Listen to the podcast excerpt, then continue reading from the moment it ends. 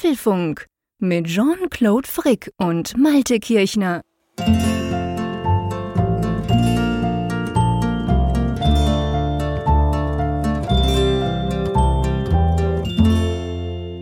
Hallo und herzlich willkommen zum Apfelfunk Ausgabe 390, welche wir am Mittwoch, dem 19. Juli am Abend aufzeichnen. Wir, das ist natürlich der Malte Kirchner an der Nordsee wie immer und ich immer noch an der Nordsee. Ein schönes Gefühl nach wie vor.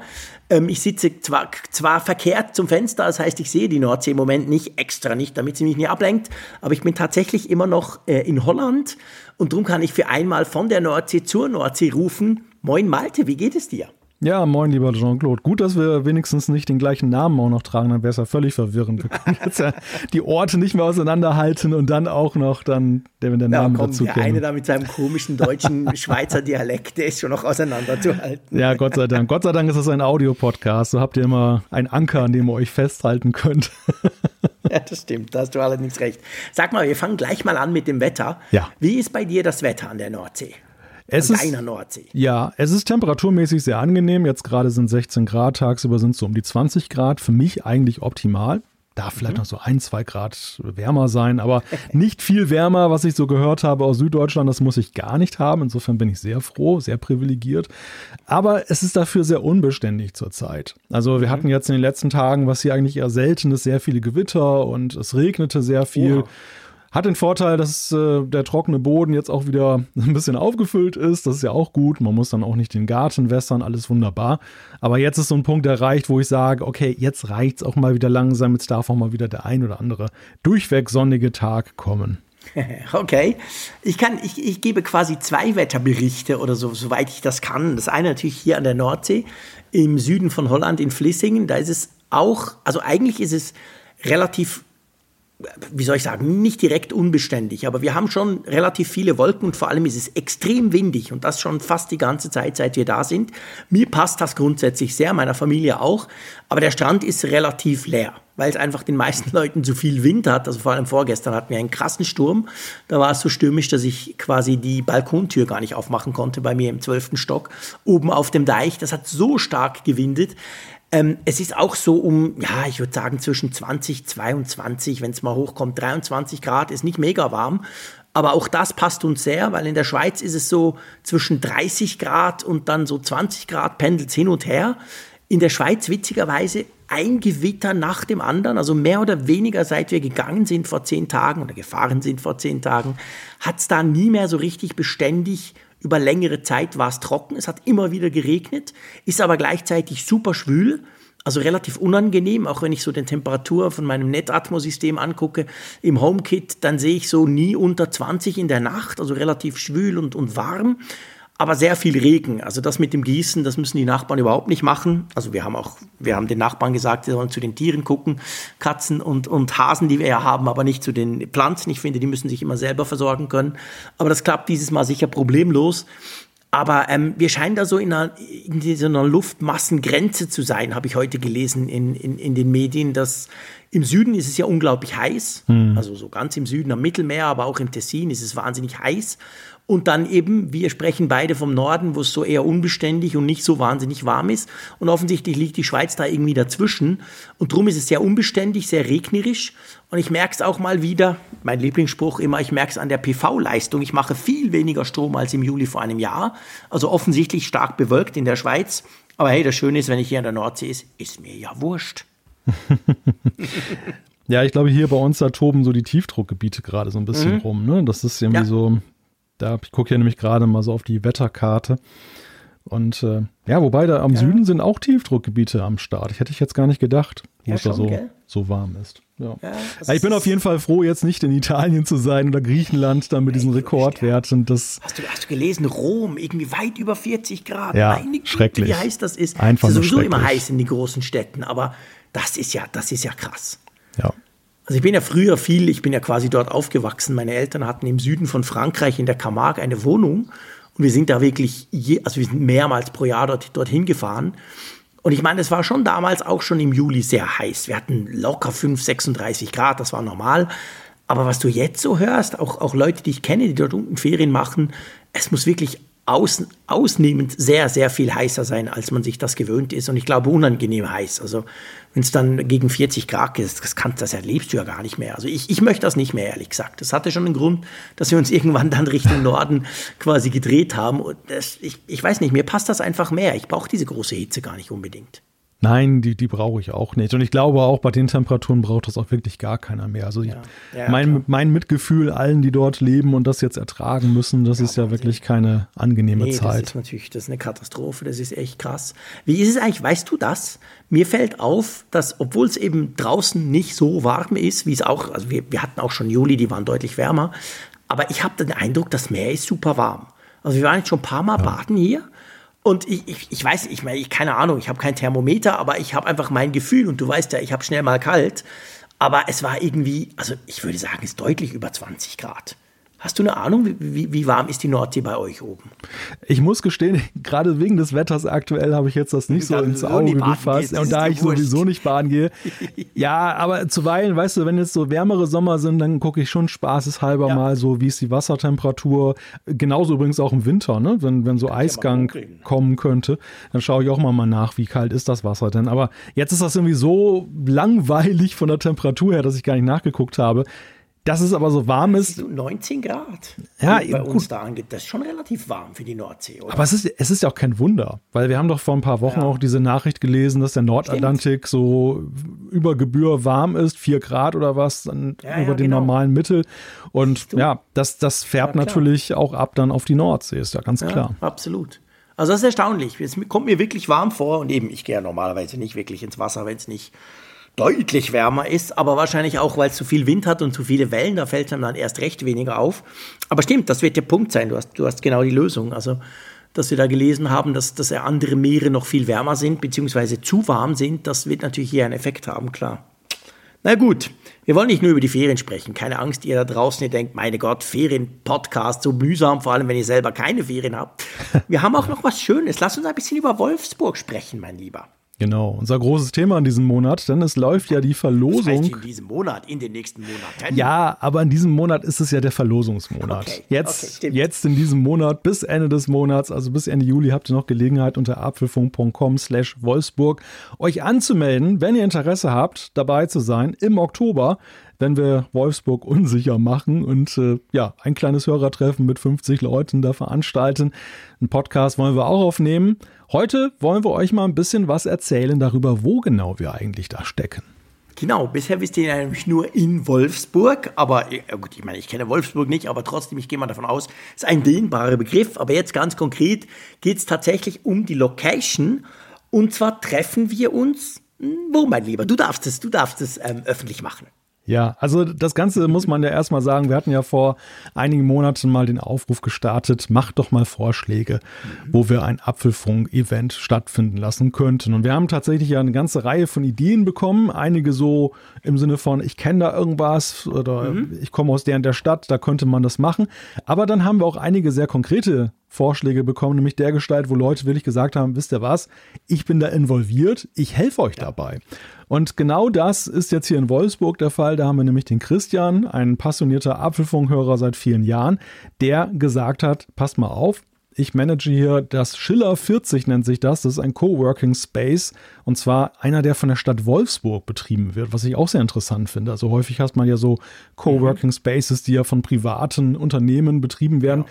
Aber in Wolfsburg, da ist man seiner Zeit voraus, denn nämlich schon seit 2012 gibt es da dieses, äh, diesen Coworking Space, mhm. mit dem man halt die Kultur- und Kreativwirtschaft so ein bisschen fördern, unterstützen wollte. Ja, und war übrigens auch der erste kommunale Coworking Space in ganz Deutschland. Ach komm, krass. Also die waren da wirklich äh, ganz vorne. Ja, ich meine, viele Städte haben ja sowas jetzt, also zumindest ja, in jeder Hinsicht, denke ich gerade. Also in jeder Hinsicht haben die das nicht, manche. Stimmt, aber aber wenn, dann hast du eher so den Fall, dass das ja irgendwelche privaten ja. Betreiber sind, die da so ein Coworking Space aufmachen und nicht dann die Städte und Gemeinden. Weil das ja bei denen auch, das ist eine freiwillige Leistung, das kostet Geld, das ist, äh, ja, da muss man schon so ein bisschen ja, da auch entsprechend die Motivation haben oder sagen, dass, dass das wirklich dann auch Wirtschaftsförderung ist und dass man es machen will. Auf jeden Fall, da wird das dann stattfinden, unser Event. Das, das hat dann große, ja, einen großen Raum, ne, so mit so einer mhm. Bühne und allem drum und dran. Ja. Also es ist wirklich eine super Location. Ja, es ist eine mega coole Location. Also was uns Christian da gezeigt hat, das sieht extrem spannend aus, es sieht innovativ aus, aber es sieht eben auch kreativ aus. Das ist so eine, so eine Umgebung, also ich, das hat mich sofort angesprochen. Ich dachte so, ey cool, da, da, da macht Spaß, einfach Zeit zu verbringen und genau das wollen wir letztendlich. Wir wollen ja Zeit mit euch verbringen, wir wollen Zeit mit uns verbringen, wir wollen einen kleinen Podcast machen, wir wollen vielleicht im Idealfall mal kurz ein bisschen kreativ sein, mal gucken, ob wir das schaffen. Aber das ist alles die Idee und ich glaube, diese Location trifft das eben absolut perfekt. Es hat auch Technik, es ist alles vorhanden. Vor allem hat es eben den Christian, der das Ganze managt, der extrem positiv sofort mit tausend Ideen um die Ecke kam, was man dann auch wie machen könnte. Und auch wenn dann das oder das passiert, dann kann er, hat er dafür eine Lösung und hat schon mal eine Idee. Also hat uns sofort Geld total angesprochen. Und wir haben dann mit ihm ein paar Mal gesprochen und haben das ein bisschen versucht festzuzurren. Und es war eigentlich uns relativ schnell klar, hey, weißt du was, das muss es sein. Wir gehen nach Wolfsburg ins Schiller 40 und schauen uns das Ganze mal an, beziehungsweise das Event findet dort statt.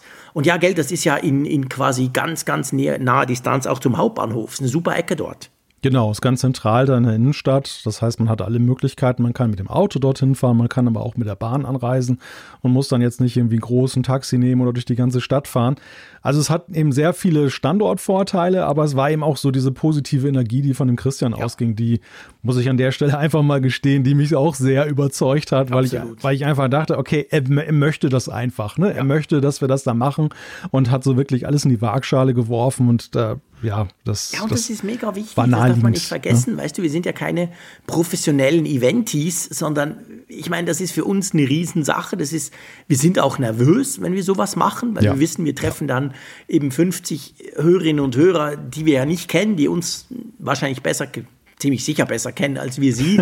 Und ich meine, das ist natürlich, das ist eine Ausnahmesituation, auch wenn wir beide gerne sprechen und wir haben kein Problem, auf einer Bühne zu sprechen, aber trotzdem ist es nicht das Gleiche, wenn du da einfach so einen Podcast machst, wo wir quasi unter uns sind. Wir merken ja immer erst, dass wir nicht unter uns sind, dann am nächsten Tag, wenn die Zuschriften von euch kommen oder das Feedback. Aber ähm, von dem her ist es natürlich mega, mega wichtig, aber auch extrem wertvoll und gibt einem einfach so ein super gutes Gefühl, wenn du weißt, hey, ja. ich habe da einen, an den kann ich mich wenden, wenn ich irgendwie, keine Ahnung, plötzlich zu doof bin, um das Mikrofon richtig einzustecken oder whatever, dann hast du den dort, du weißt, hey, das funktioniert, es wird gut kommen. Das sind positive Vibes und ich finde, das spielt einfach eine riesengroße Rolle bei der Durchführung von so einem Event. Da sprichst du einen ganz wichtigen Punkt an, es geht mir nämlich genauso. Wir, unser Metier, das Podcasten, das beherrschen wir ja relativ sicher. Ja. Natürlich hast du auch mal gewisse Variablen wie der Server oder ob Apple Podcast auch mitspielt und was weiß ich. Aber im Großen und Ganzen weißt du halt, wie es geht und das kannst du machen. Aber so ein Event ist schon noch mal ein ganz anderes Kaliber. Und ja. natürlich spielt da bei aller Vorfreude, ne, also und, und, Inspiration, die man ja auch aus dieser Vorbereitung zieht, aber ist auch so ein bisschen Aufregung dabei. So dieses Absolut. so, wie du sagst, wir sind halt nicht die großen erfahrenen Eventmanager und wir wollen natürlich auch, dass das auch für euch, wenn ihr dabei seid, ja dann auch ein tolles Erlebnis wird, äh, damit ihr nicht dann hinterher nach Hause ja. fahren und denkt, was haben die denn da gemacht oder was wo sind wir denn da gelandet? Was ist das für eine primitive Veranstaltung? Voll gleich, professionell organisiert. Genau. Gleich, gleich 50 erlesene Hörerinnen und Hörer verloren. Das wäre natürlich genau. eine Katastrophe. Das wollen wir nicht. Nein, und deshalb ist das halt wirklich ein ganz sensibles Unterfangen. Und wir haben es uns auch nicht leicht gemacht, diese Entscheidungen zu treffen.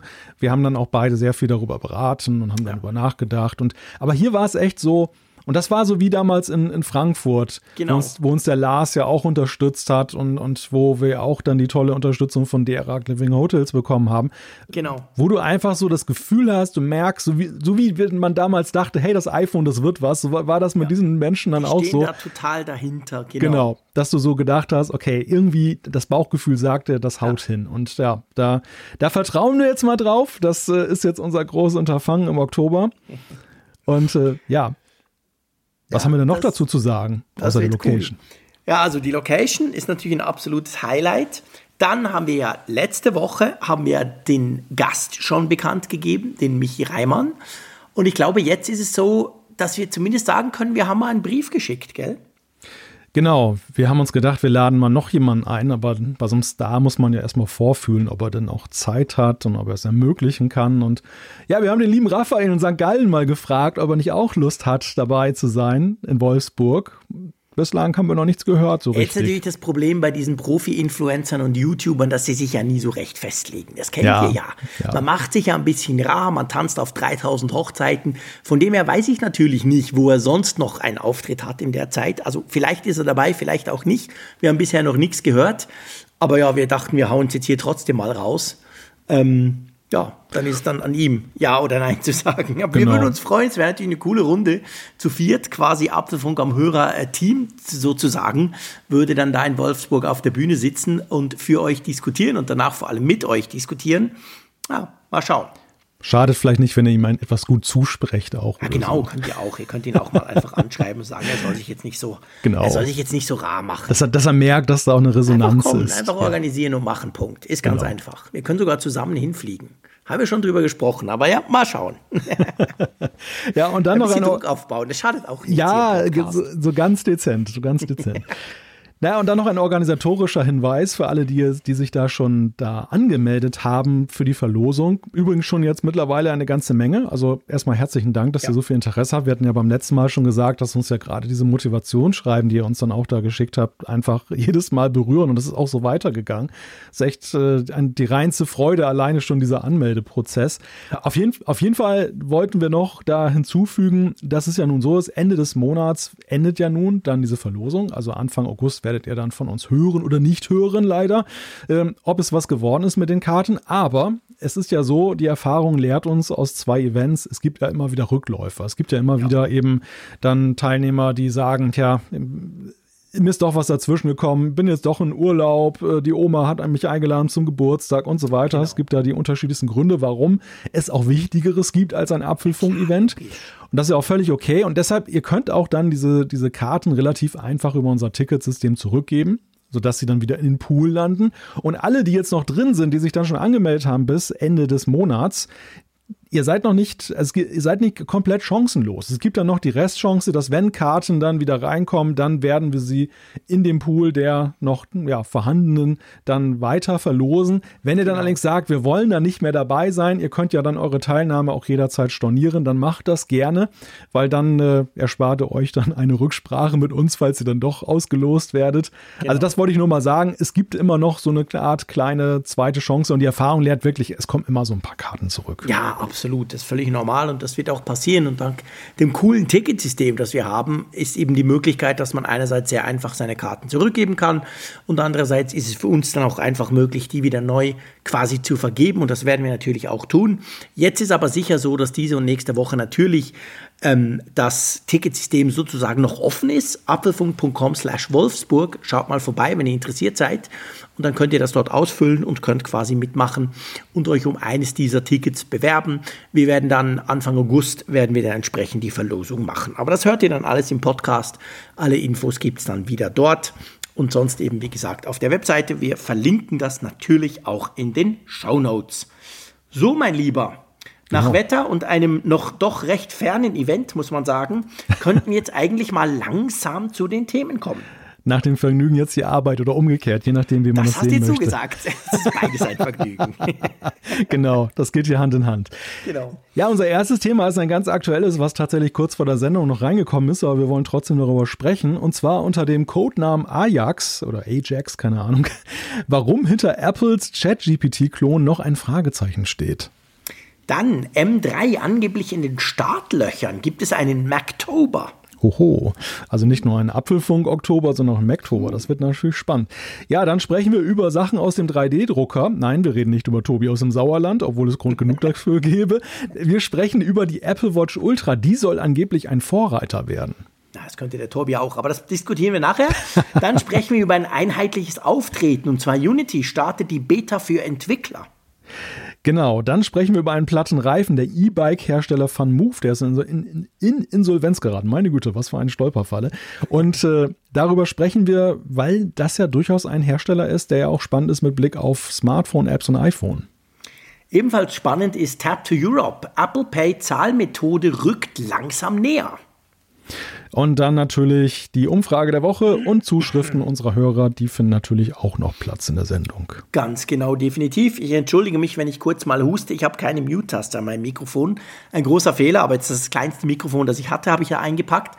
Das hat das leider nicht. Darum kann es sein, dass ich mir ab und zu quasi live hier im Podcast räuspern muss. Aber lass uns mal anfangen und über Ajax Amsterdam sprechen. Ah, nee, stimmt, ich sehe gerade. Würde aber gut passen, wo ich hier ja. gerade in Holland sitze, ehrlich ja, gesagt. Ja, wie passend. Wir sprechen über ein anderes Ajax. Was hat es genau damit auf sich? Ich meine, das Ajax, war das nicht auch mal irgendwie ein Waschmittel oder sowas? Ähm, ist mir gerade so danach. Das könnte sein.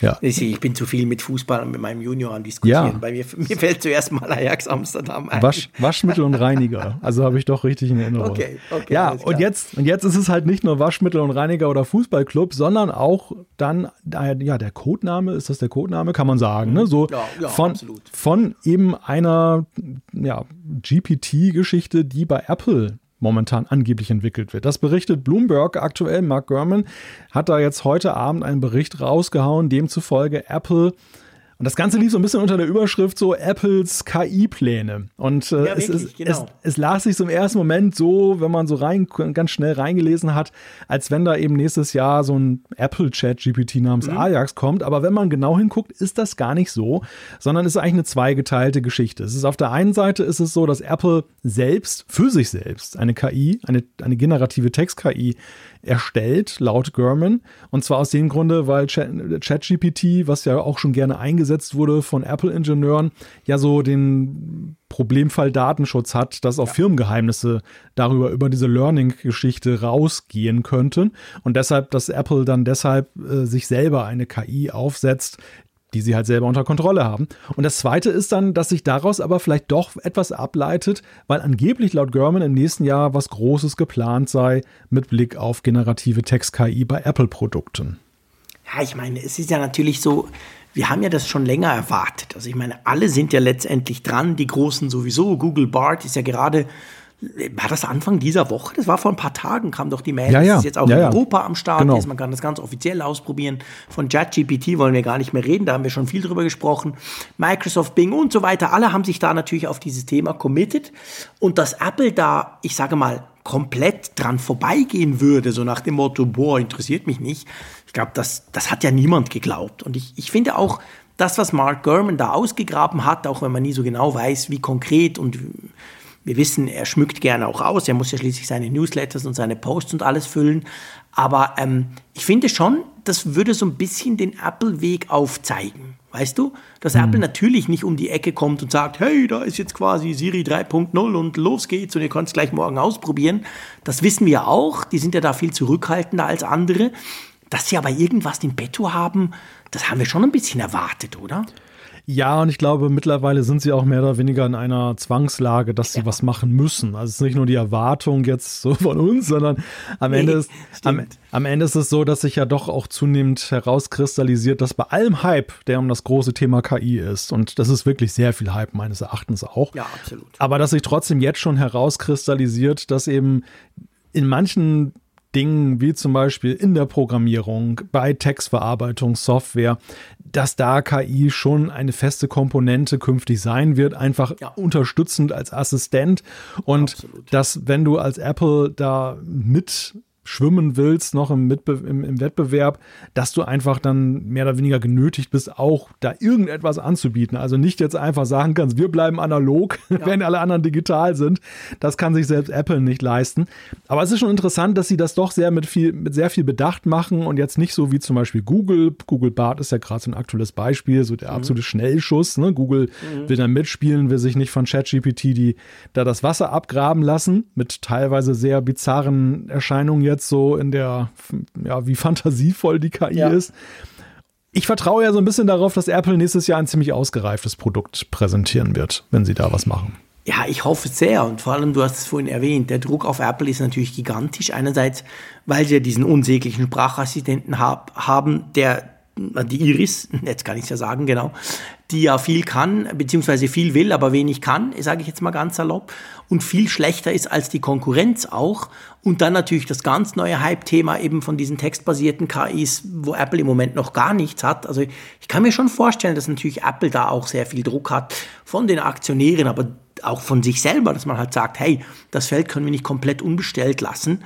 Und die Idee, dass man das quasi zuerst intern sozusagen testet und damit noch gleich die, die, die, den Vorteil hat, dass die Leute eben nicht die Konkurrenzprodukte brauchen und, und die quasi dadurch irgendwelchen Quatsch ausplaudern, die finde ich schon auch recht clever und das macht eigentlich in meinen Augen absolut auch Sinn. Ja. Zumal, by the way, die, die eigene Apple-KI natürlich dann auch immer nicht im Homeoffice sitzt, sondern im Büro. Ein großer Vorteil bei Apple. Wir haben ja auch schon über diese Probleme gesprochen, ja, ja. die Apple hat, seine Leute zurückzurufen.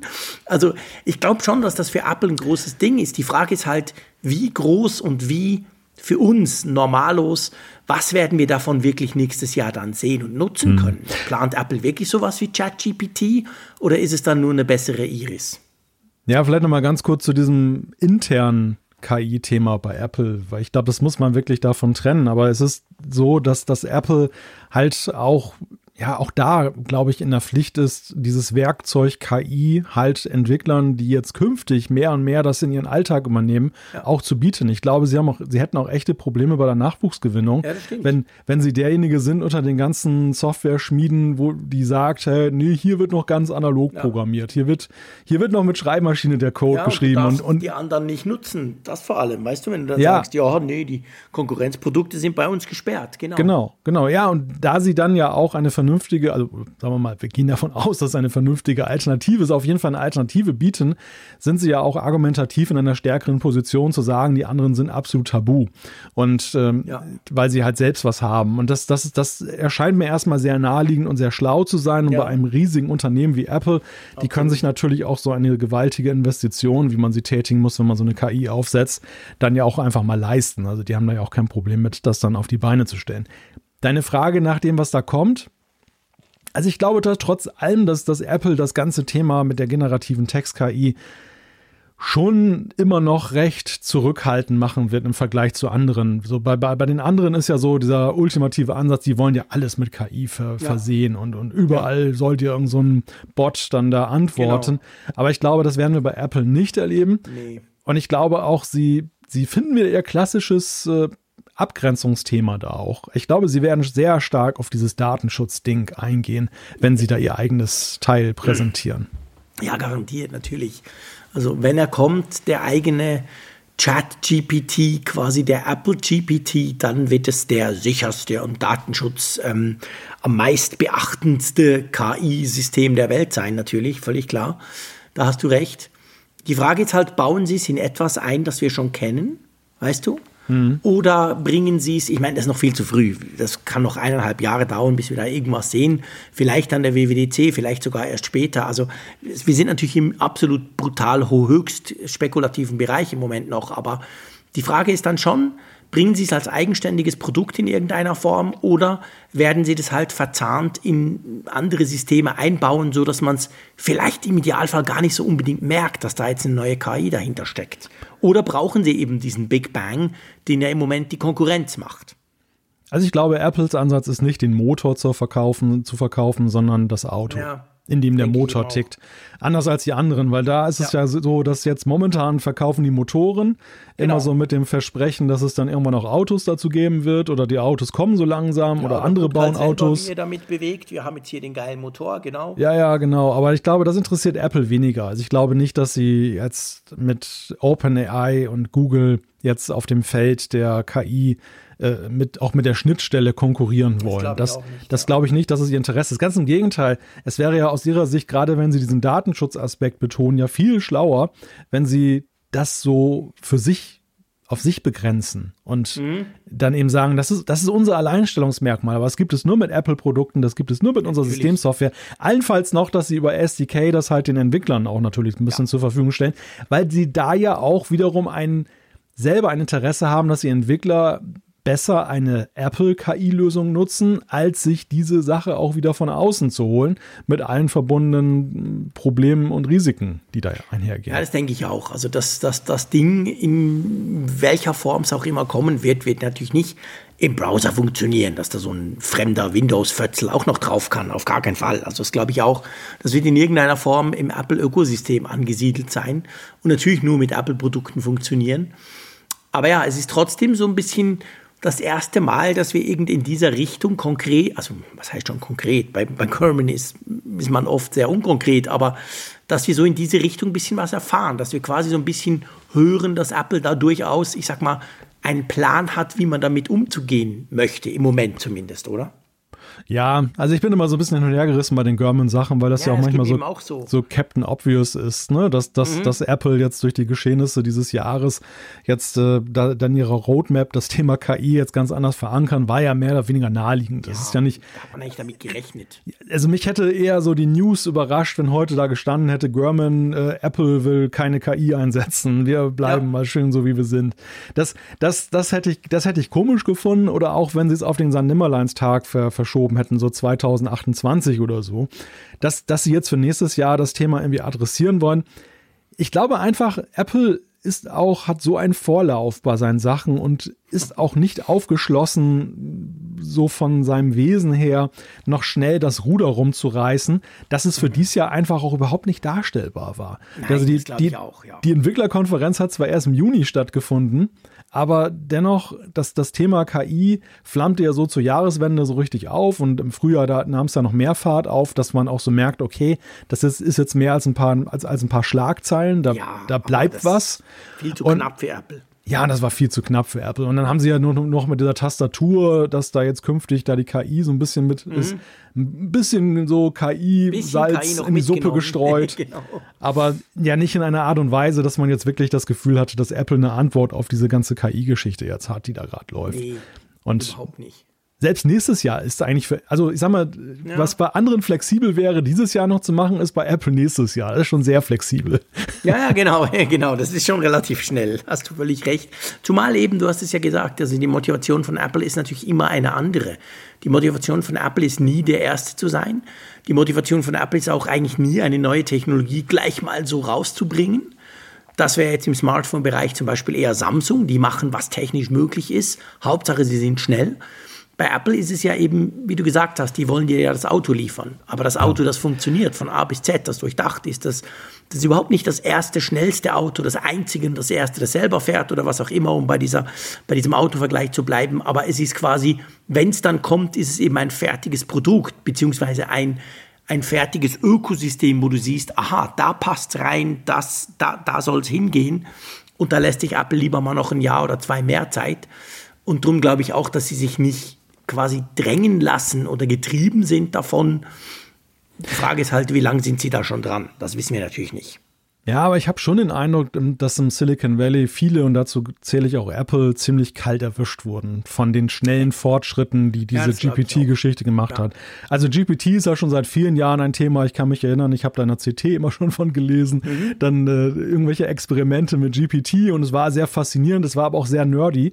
Und ja es hatte überhaupt nicht so diesen Zungenschlag, dass du dachtest, dass das jetzt so ein breiten Thema werden könnte, wie wir das ja, jetzt dieses Jahr erlebt haben. Nie so richtig war, fertig getönt. ja, es war gefühlt so weit weg. Es ja, war genau, echt extrem genau. weit weg, so Zukunftsvision, aber man kann heute schon irgendwie schlaue Sätze damit auswerfen. Und äh, habe ich nicht da gedacht, dass das das Jahr Thema des Jahres 2023 wird. Und mein Gefühl ist auch, dass das im Silicon Valley anscheinend auch einige gedacht haben. Das könnte auch sein. Das, die, die haben sicherlich daran geforscht, die haben auch in ihren Research und Development Abteilung da mit rumgespielt. Aber das, was OpenAI auf die Beine gestellt hat, man sieht es ja wirklich, vor allem an Google, wie hektisch die mhm. geworden sind. Wie, Ach, krass. So, ja. so, völlig überstürzt in jeder Hinsicht. Und ja. sie haben ja auch viele Fehler jetzt schon auf dem Weg dorthin gemacht, wo, Absolut. wo so Dinge passiert wo sind. Du merkst, ja, dass es eben überstürzt ist. Ja, genau, dass es nicht ausgereift ist, dass, diese, dass dieses Produkt eigentlich nicht marktreif war, was sie jetzt da raushauen. Und ja, und Apple glaube ich auch. Und die haben sich alle halt alle auch so ein bisschen, ja, es ist mal ein bisschen hart gesagt, wenn man sagt, ausgeruht. Aber ich, ich glaube, dass das pressierte bei denen weniger als andere Themen, bei denen sie den Eindruck hatten, ja. dass das äh, gerade mehr vorangeht. Das ist so. Und ich glaube, sie wurden nicht nur von der technologischen Entwicklung, von der Möglichkeit und von der Offenheit von OpenAI, die das halt einfach mal auf die Menschheit loslassen, überrascht. Ich glaube, sie wurden auch überrascht von der Resonanz der Leute, weißt du? Ja. Das hat ja, das hat ja quasi dieses ChatGPT hat ja quasi AI plötzlich fassbar gemacht. Vorher war das so, ja, wie du sagst, nerdig, freakig, man weiß nicht so recht, ja, okay, überall ist es irgendwie drin, aber hm. Und dann kam halt dieses Ding, wo quasi jeder mal kurz ausprobieren konnte und jeder sich zumindest schnell mal beeindrucken ließ davon. Und ich glaube, auch dieser Hype, der sich dadurch dann ergeben hat, das hat, glaube ich, viele auch im Silicon Valley selber überrascht, dass sie dachten, wow, krass, das probiert jetzt quasi die halbe Menschheit, ein bisschen übertrieben, aber so im Prinzip ja. probiert das jetzt schon aus. Und ich glaube, diese Kombination aus, wow, krass, wie weit die Technik schon ist und hey, wow, krass, die Leute nutzen das tatsächlich und sind begeistert, das, das hat, glaube ich, schon alle ein bisschen überrascht. Ja, aber ich bin auch nach wie vor aber überrascht darüber, dass in dieser Darreichungsform, in der wir das erleben, dass das so ja, funktioniert hat, so in der Breite. Weil am, am, Ende, weißt du, es ist, es ist ja eine Mixtur aus Kommandozeile und, genau. und Chatfenster. Und eigentlich ist es so. Und, und seien wir ehrlich, wenn du vor zwei Jahren oder schon vor einem Jahr uns gesagt hättest, hey, der neue heiße Scheiß, ist ein geiles Chatfenster. Dann hätten wir doch alle gedacht, hey, das ja. ganz dicht. Bitte, ja, ja. was denn bitte? Ja, und Aber genau das ist es ja. Und am Anfang sind ja auch, haben ja auch viele, auch aus der, aus der Medienwelt, genauso reflexhaft darauf reagiert. Wir haben ja mhm. alle schon diese schrecklichen Chatbots gesehen, die halt mhm. so vorgeben genau. zu antworten und man merkt aber sehr schnell, die entlarven sich. Und als ja, das dann so. Callcenter-Bots, ja, furchtbaren, die und, einfach dumm wie Stroh sind, genau. Und als das so aufkam, als man so dann hörte, von wegen, hey, da soll es so neue KI geben, die ist total realistisch und so weiter, ähm, haben auch viele gesagt, ja, ja, ja haben wir alles schon gehört. Also, ne? und, ja, und genau. was, was soll denn daran besonders sein? Mhm. Und außerdem, wer will denn mit so einem Ding chatten? Ne? Was soll genau. denn das? Und, und ja, und jetzt ist es tatsächlich so, der, der Chat ist breitenwirksam geworden. Ganz viele Menschen, ja. wie du schon sagst, haben es ausprobiert. Und ja, und jetzt sind wir auch sehr schnell an einen Punkt geraten, wo ja eben dann auch die ganzen großen Namen sagen, hey, also bei den Bild-KIs, Adobe baut das bei mhm. sich ein und alle anderen möglichen Bildsoftwarehersteller und genau. bei Text äh, sehen wir ja auch mannigfaltige Anwendungen jetzt, beziehungsweise schon klare Aussagen, mhm. wo wir das künftig dann elementar sehen werden. Genau, ja, ganz genau. Also das hat, das hat auch extrem schnell, hat das eigentlich ähm, die Leute quasi übernommen, dass sie gesagt haben, ja, okay, ich chatte wieder, klar, ist ein bisschen wie früher, aber hey, geil, das, dafür muss ich nicht mehr googeln und suchen und linken und so. Und das ist schon spannend, finde ich auch. Also das, ich glaube, das hat alle ein bisschen überrascht. Aber eben, um den, den Brückenschlag zurück zu Apple quasi zu machen, ich erwarte nicht, dass wir ein, jetzt, jetzt ganz salopp gesagt, ein Chatfenster von Apple sehen werden nächstes Jahr. das wäre ja wirklich, das wäre ja wirklich ein Ding, wenn wir das sehen würden. Nein, das glaube ich auch nicht. Also meine, meine Hoffnung ist ja tatsächlich, dass sie irgendwie das mal mit Siri in Verbindung bringen, diese ganze Sache, obwohl wir ja schon gelesen haben, dass das ein schwieriges Unterfangen sein mhm. soll. Mhm. Aber es, wär, es wäre natürlich schon so, glaube ich, für Apple auch ganz wichtig, weil Google zum Beispiel entwickelt das ja auch in die Richtung, dass sie ja davon ausgehen, die klassische Suchmaschine mit dem Interface wird abgelöst eben durch ja. eine wie auch immer geartete Text-KI, die dir gleich die Suchergebnisse vorträgt. Ja, und ich meine, das ist ja eigentlich, weißt du, ich finde es ja spannend. Ich meine, wir lachen im Moment über, über Google Bard, auch gerade im Vergleich zu ChatGPT. Das, das kann man tun, klar. Ich meine, die beiden kommen ähnlich daher und da kann man sie natürlich auch schön vergleichen. Aber was ich schon sagen muss, ist natürlich, der, der Gedanke Ökosystem, das kann ja Google auch. Ist ja nicht so, dass nur Apple das kann. Apple kann das extrem gut. Aber wenn du guckst bei Google, ich meine, das wird ja jetzt in Google Docs integriert, das wird sogar in Gmail integriert. Ich warte ja darauf, dass ich die E-Mails, die ich schreibe, automatisch schreiben lassen kann, zumindest teilweise. Und einfach sagen kann, komm, antworte mal, du siehst den Verlauf sowieso, mach mal was Cleveres. Also ich, ich finde, dann wird es wirklich, ja, neben der Faszination und neben dem statt Google frage ich halt so eine AI, dann wird es für mich zum Beispiel viel konkreter, super, super praktisch. Und ich glaube, diesen Weg möchte auch Apple gehen. Die wollen das genau so einbauen, dass du es quasi, ja, wie mit der Tastatur, dass du sie im Idealfall bei iOS 17, die neue Tastatur, muss ich wirklich sagen, obwohl es ja noch eine Beta ist, ist tatsächlich deutlich besser. Mein, mein komisches Geschripsel kann sie irgendwie besser identifizieren als vorher, aber du merkst ja nichts davon. Du merkst doch nicht, dass da eine KI im Hintergrund werkelt. Keine Ahnung, es ist einfach eine Tastatur. Und ich glaube, in, in diesen Bereichen und vielleicht sogar mit Siri, wer weiß, ich wage es gar nicht auszusprechen, aber ich glaube, genau sowas wird auch Apple versuchen. Dass sie das einfach so machen, dass du plötzlich merkst, hey, wow, die Erinnerungen sind viel cleverer, ich muss gar nichts mehr schreiben, der schlägt mir das schon vor, der weiß das eigentlich schon alles. Und, und, und. Es gibt tausend Beispiele, die Apple im Moment noch gar nicht nutzt. Ja, zumal sich das ja auch in einer Weise dem anschließt, was wir ja in den letzten Jahren auch bei den großen Betriebssystem-Updates als das mhm. große Kernfeature immer wieder gesehen haben.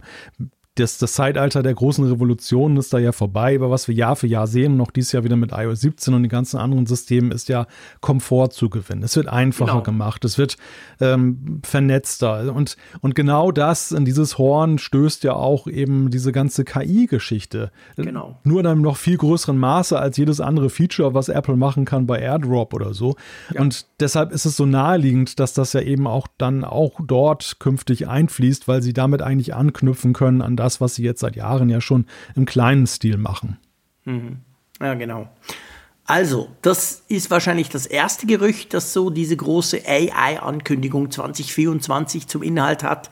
Ich bin aber ziemlich sicher, lieber Malte, es wird nicht das letzte Gerücht sein. Wir werden auch ziemlich oft über AI bei Apple und vielleicht auch über das Jahr 2024 sprechen und dann mal gucken im Verlauf des Jahres, ob sich das noch konkretisiert, dass wir irgendwann mal eine Idee davon kriegen, was Apple da konkret für nächstes Jahr jetzt ganz konkret plant, oder? Also ich habe schon wieder das Gefühl, dass 24 auch ein spannendes Jahr wird. Das sind so, viele Punkte schon wieder. Ja, das stimmt. Das ist wahr. Und manchmal ist es sogar schon nur spannend, weil die Dinge, die man sich für dieses Jahr erwartet hätte, sich halt dann verschieben. Und dann ist es nächstes Jahr ja. so, aber bleibt ja, ja, genauso spannend. Wird ja nicht langweiliger, wenn etwas später kommt. Manchmal sogar im Gegenteil, wenn es dann ausgereifter ist. ich, ich bin da ganz bei dir. Ich meine, 24 wird sowieso verrückt, allein schon nur durch die Brille. Ja, eben, genau. Die, die steht ja auch am Anfang des Jahres ja. und welchen Verlauf die nimmt. Ja, und wo, wo auch immer sie dann im Jahr steht, das sehen wir dann, aber sie steht nächstes Jahr, genau. Dann, dann sehen wir klarer. oh, sehr schön, genau. Ja. Das Phrasenschwein bekommt es Genau, das kriegt Futter. wieder 5 Euro. Lass uns zum nächsten Thema kommen, mein Lieber. Und zwar geht es beim nächsten Themas um, äh, Thema um Max. Das freut mich natürlich sehr. Konkret geht es nicht um den Mac selber, sondern es geht nämlich um den M3. Und ich habe mir gerade überlegt, bevor wir, bevor wir jetzt konkret auf dieses aktuelle Gerücht eingehen, mein lieber Malte, ähm, erscheint mir das nur so?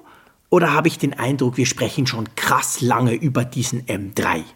Und das einzige Konstante daran ist, dass er doch nie kommt.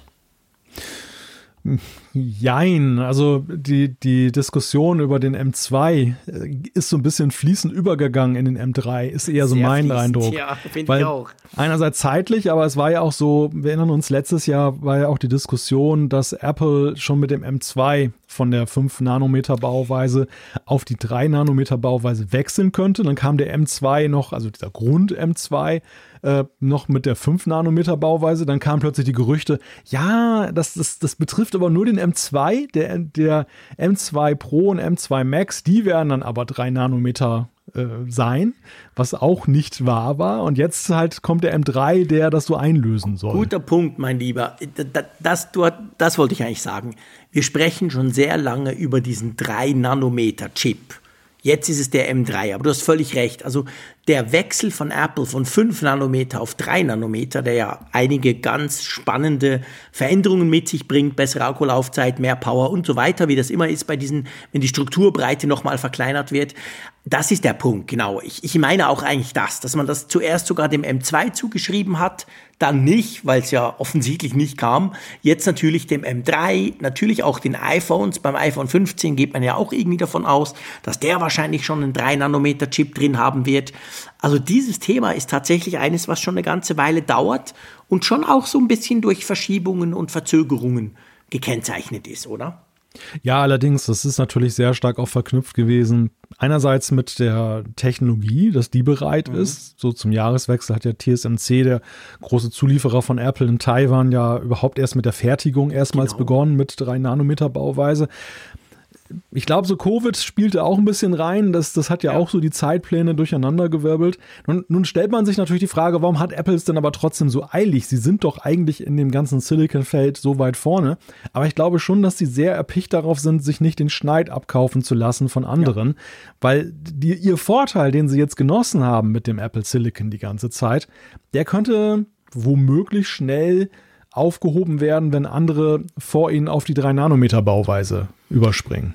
Das ist genau der Punkt. Also ich meine, man, man darf nicht darauf verfallen, dass man sagt, nur weil Apple jetzt quasi bei diesen Punkten in den letzten Jahren, bei diesen Schritten zu einer kleineren Strukturbreite, da waren sie ja schneller als die Konkurrenz, dadurch, das hat ihnen sicher einen Vorteil gegeben. Es ist sicher nicht der einzige, der die Apple Silicon Plattform so attraktiv macht, das muss man auch sagen. Aber ich bin ganz bei dir. Gerade weil die Plattform einen so unglaublich guten Ruf sich erarbeitet hat, möchte Apple natürlich nicht dass da irgend so ein Qualcomm, irgend so ein Intel am schlimmsten Fall noch um die Ecke kommt oder auch AMD und sagt, hey, huhu, hier ist unser erster 3-Nanometer-Chip, sondern man möchte da schon versuchen, also es gibt ja schon 3-Nanometer-Chips, aber man möchte als erster großer Hersteller halt hingehen und sagen, hey, guck, das ist der Chip, hier sind die Max Tough, kannst du übermorgen kaufen, go. Also ich glaube, das ist Apple schon wichtig, sowas, ja. Da hast du recht. Aber was soll denn kommen? Ja, es soll losgehen mit dem, äh, ja, erstmal eigentlich mit den Grundmodellen. Ne? Also das, wir ja. werden jetzt nicht dann gleich wieder ein MacBook Pro sehen mit äh, 14 oder nee. 16 Zoll, sondern womöglich dann das 13er mal wieder. Ähm, und Wir Nein, ich, ich verschluck mich gerade. Ja, wir werden es nie loswerden, lieber Jean-Claude. Und äh, zum anderen ist die Rede vom 13 Zoll MacBook Air. Und das dürfte sicherlich einige freuen, die jetzt die ganze Zeit schon drauf gewartet haben. Es ist auch die Rede von einem M3 iMac, also von dem, von dem kleineren jetzt, nicht von ja. dem großen. Ja, nicht den, den ich mir wünsche. Aber der kleine, ich meine, der ist ja haben wir auch schon diskutiert. Der, der 24 Zoll, ich weiß, viele schreiben mir dann gleich, ist doch nicht klein, JC. Doch, das ist klein, aber okay, ich finde es klein. Aber der Mac, der iMac, den es ja jetzt noch gibt, und der hat ja immer noch ein M1. Der hat kein Pro, der hat kein Max, der hat nicht kein M2, der hat gar nichts. Der hat den M1 drin und gut ist. Reicht zwar vielen Leuten, aber muss man schon ganz klar sagen, hey, pff, ist ein bisschen in die Jahre gekommen, das Ding. Das würde dem natürlich super gut anstehen, wenn der einen M3 kriegen würde. Ja, ja, ja, absolut. Aber sag mal, wir müssen es trotzdem diskutieren. Ich habe vorhin einfach durch meinen Husten dich verwirrt und vor allem natürlich unangemessen reagiert. Aber glaubst du wirklich, weil das stimmt, der Gorman behauptet das mal wieder. Glaubst du, Apple zieht das 13 Zoll MacBook Pro mit der Touchbar immer noch weiter? Also echt, ja, ich, ich, sag's gerne und ich, ich lasse mich dann wieder, ich lieg dann wieder völlig falsch und ihr könnt drüber lachen im Oktober. Aber meine Güte, das Ding ist ja auch sowas von End of Life. Die sind, sie sind ja auch auf der Weltentwicklerkonferenz WWDC drauf angesprochen worden, mhm. auf diese Touchbar. Und sie reagierten ja relativ humorvoll darauf. Äh, es wirkte jetzt nicht so, als wenn sie die Message senden wollen, dass das jetzt End of Life ist. Also, sondern dass das. Ja ja, ja, das, das hat mich dass, auch verwirrt. Dass das irgendwie weiter eine Rolle spielen wird und augenscheinlich hat das ja weiterhin seine Abnehmer, wahrscheinlich alleine auch schon so aufgrund der Preisklasse. Also einerseits so Pro zu bieten und mhm. gleichzeitig aber eben. Geschäftskunden. Ja, ja, so in dem, dem Bereich, schätze ich mal, haben sie da ihre Abnehmer. Ja. Wäre spannend.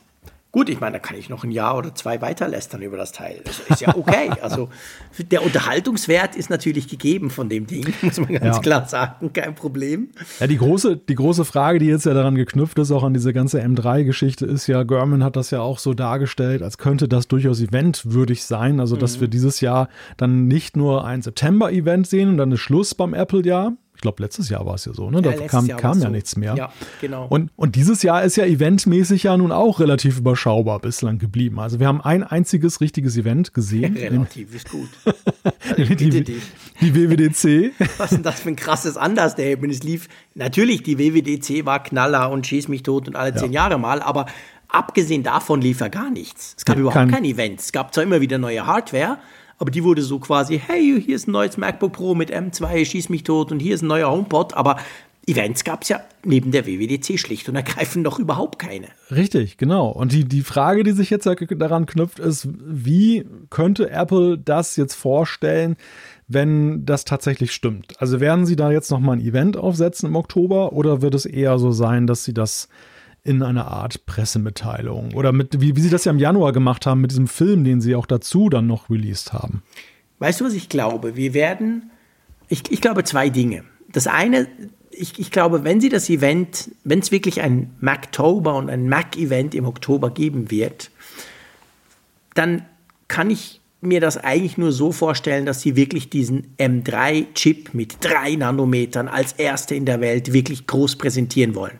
Ich könnte mir gut vorstellen, dass dieses Event dann aus Hälfte Prozessor und dann natürlich noch MacBook Air, iMac endlich mal wieder und so besteht.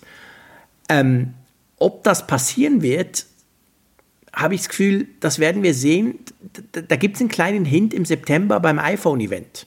Weil die Frage wird sein, beim iPhone-Event der neue Prozessor vom iPhone 15, wenn der auch 3 Nanometer hat, Apple aber das so quasi so relativ understatement-mäßig einfach so kurz erzählt. Mhm. Dann finde ich, ist es ein strenger Hinweis darauf, dass sie sich den Prozessor, klar, ich weiß, Apple Silicon, die, die M-Prozessoren sind nicht zwingend die gleichen wie die A-Prozessoren, aber sie bauen natürlich aufeinander auf.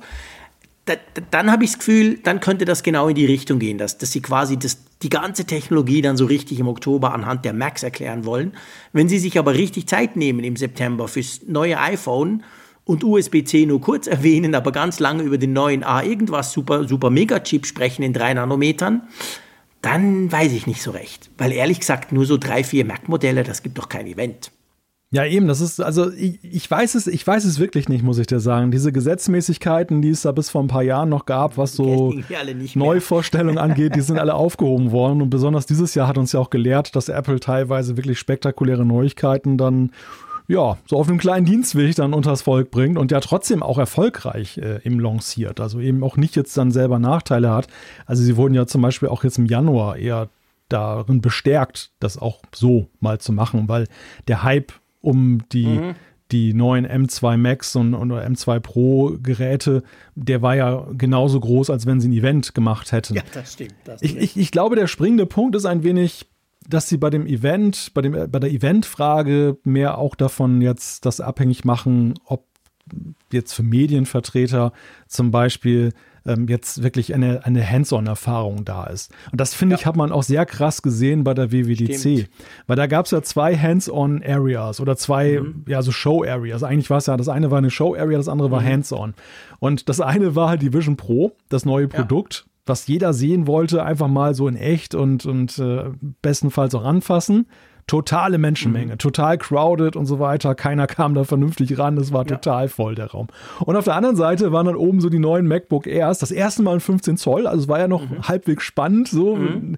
Die Größe haben wir noch nicht gesehen. Ja.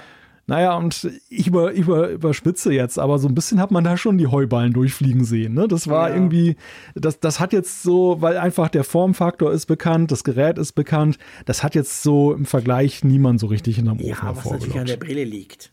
Weißt ja, du? also äh, es war Sie das MacBook Air 15 einfach vorgestellt zusammen mit dem Mac Studio und dem ja. neuen Mac Pro, dann wäre die Hands-on-Area brechend voll gewesen. Ja, das Aber ist richtig. Wenn du natürlich gleichzeitig diese crazy Brille vorstellst. Ja, ja das, das, das wow. ist richtig, das ist richtig. Ich glaube trotzdem, dass es, äh, wenn sie ein Redesign dieser Geräte hätten, wenn wir jetzt dann den, den iMac nochmal neu gestaltet sehen, wenn wir jetzt dann das MacBook Air 13 Zoll nochmal umgestaltet sehen, das würde eher ein, ein Event ja. rechtfertigen mit Hands-on, als wenn du jetzt die gleiche Bauform siehst und nur im Inneren ist heute M. Also ich sage, ich überspitze ja. jetzt, aber ist nur der M3 eingebaut. Ich meine, es bestärkt mich darin, was du sagst. Ich, ich habe wirklich das Gefühl, dann müssten sie sich wirklich oder wollen sich vielleicht auf den Prozessor konzentrieren, weil der so ja. groundbreaking und nochmal so ein Riesenschritt und nochmal so mega geil ist.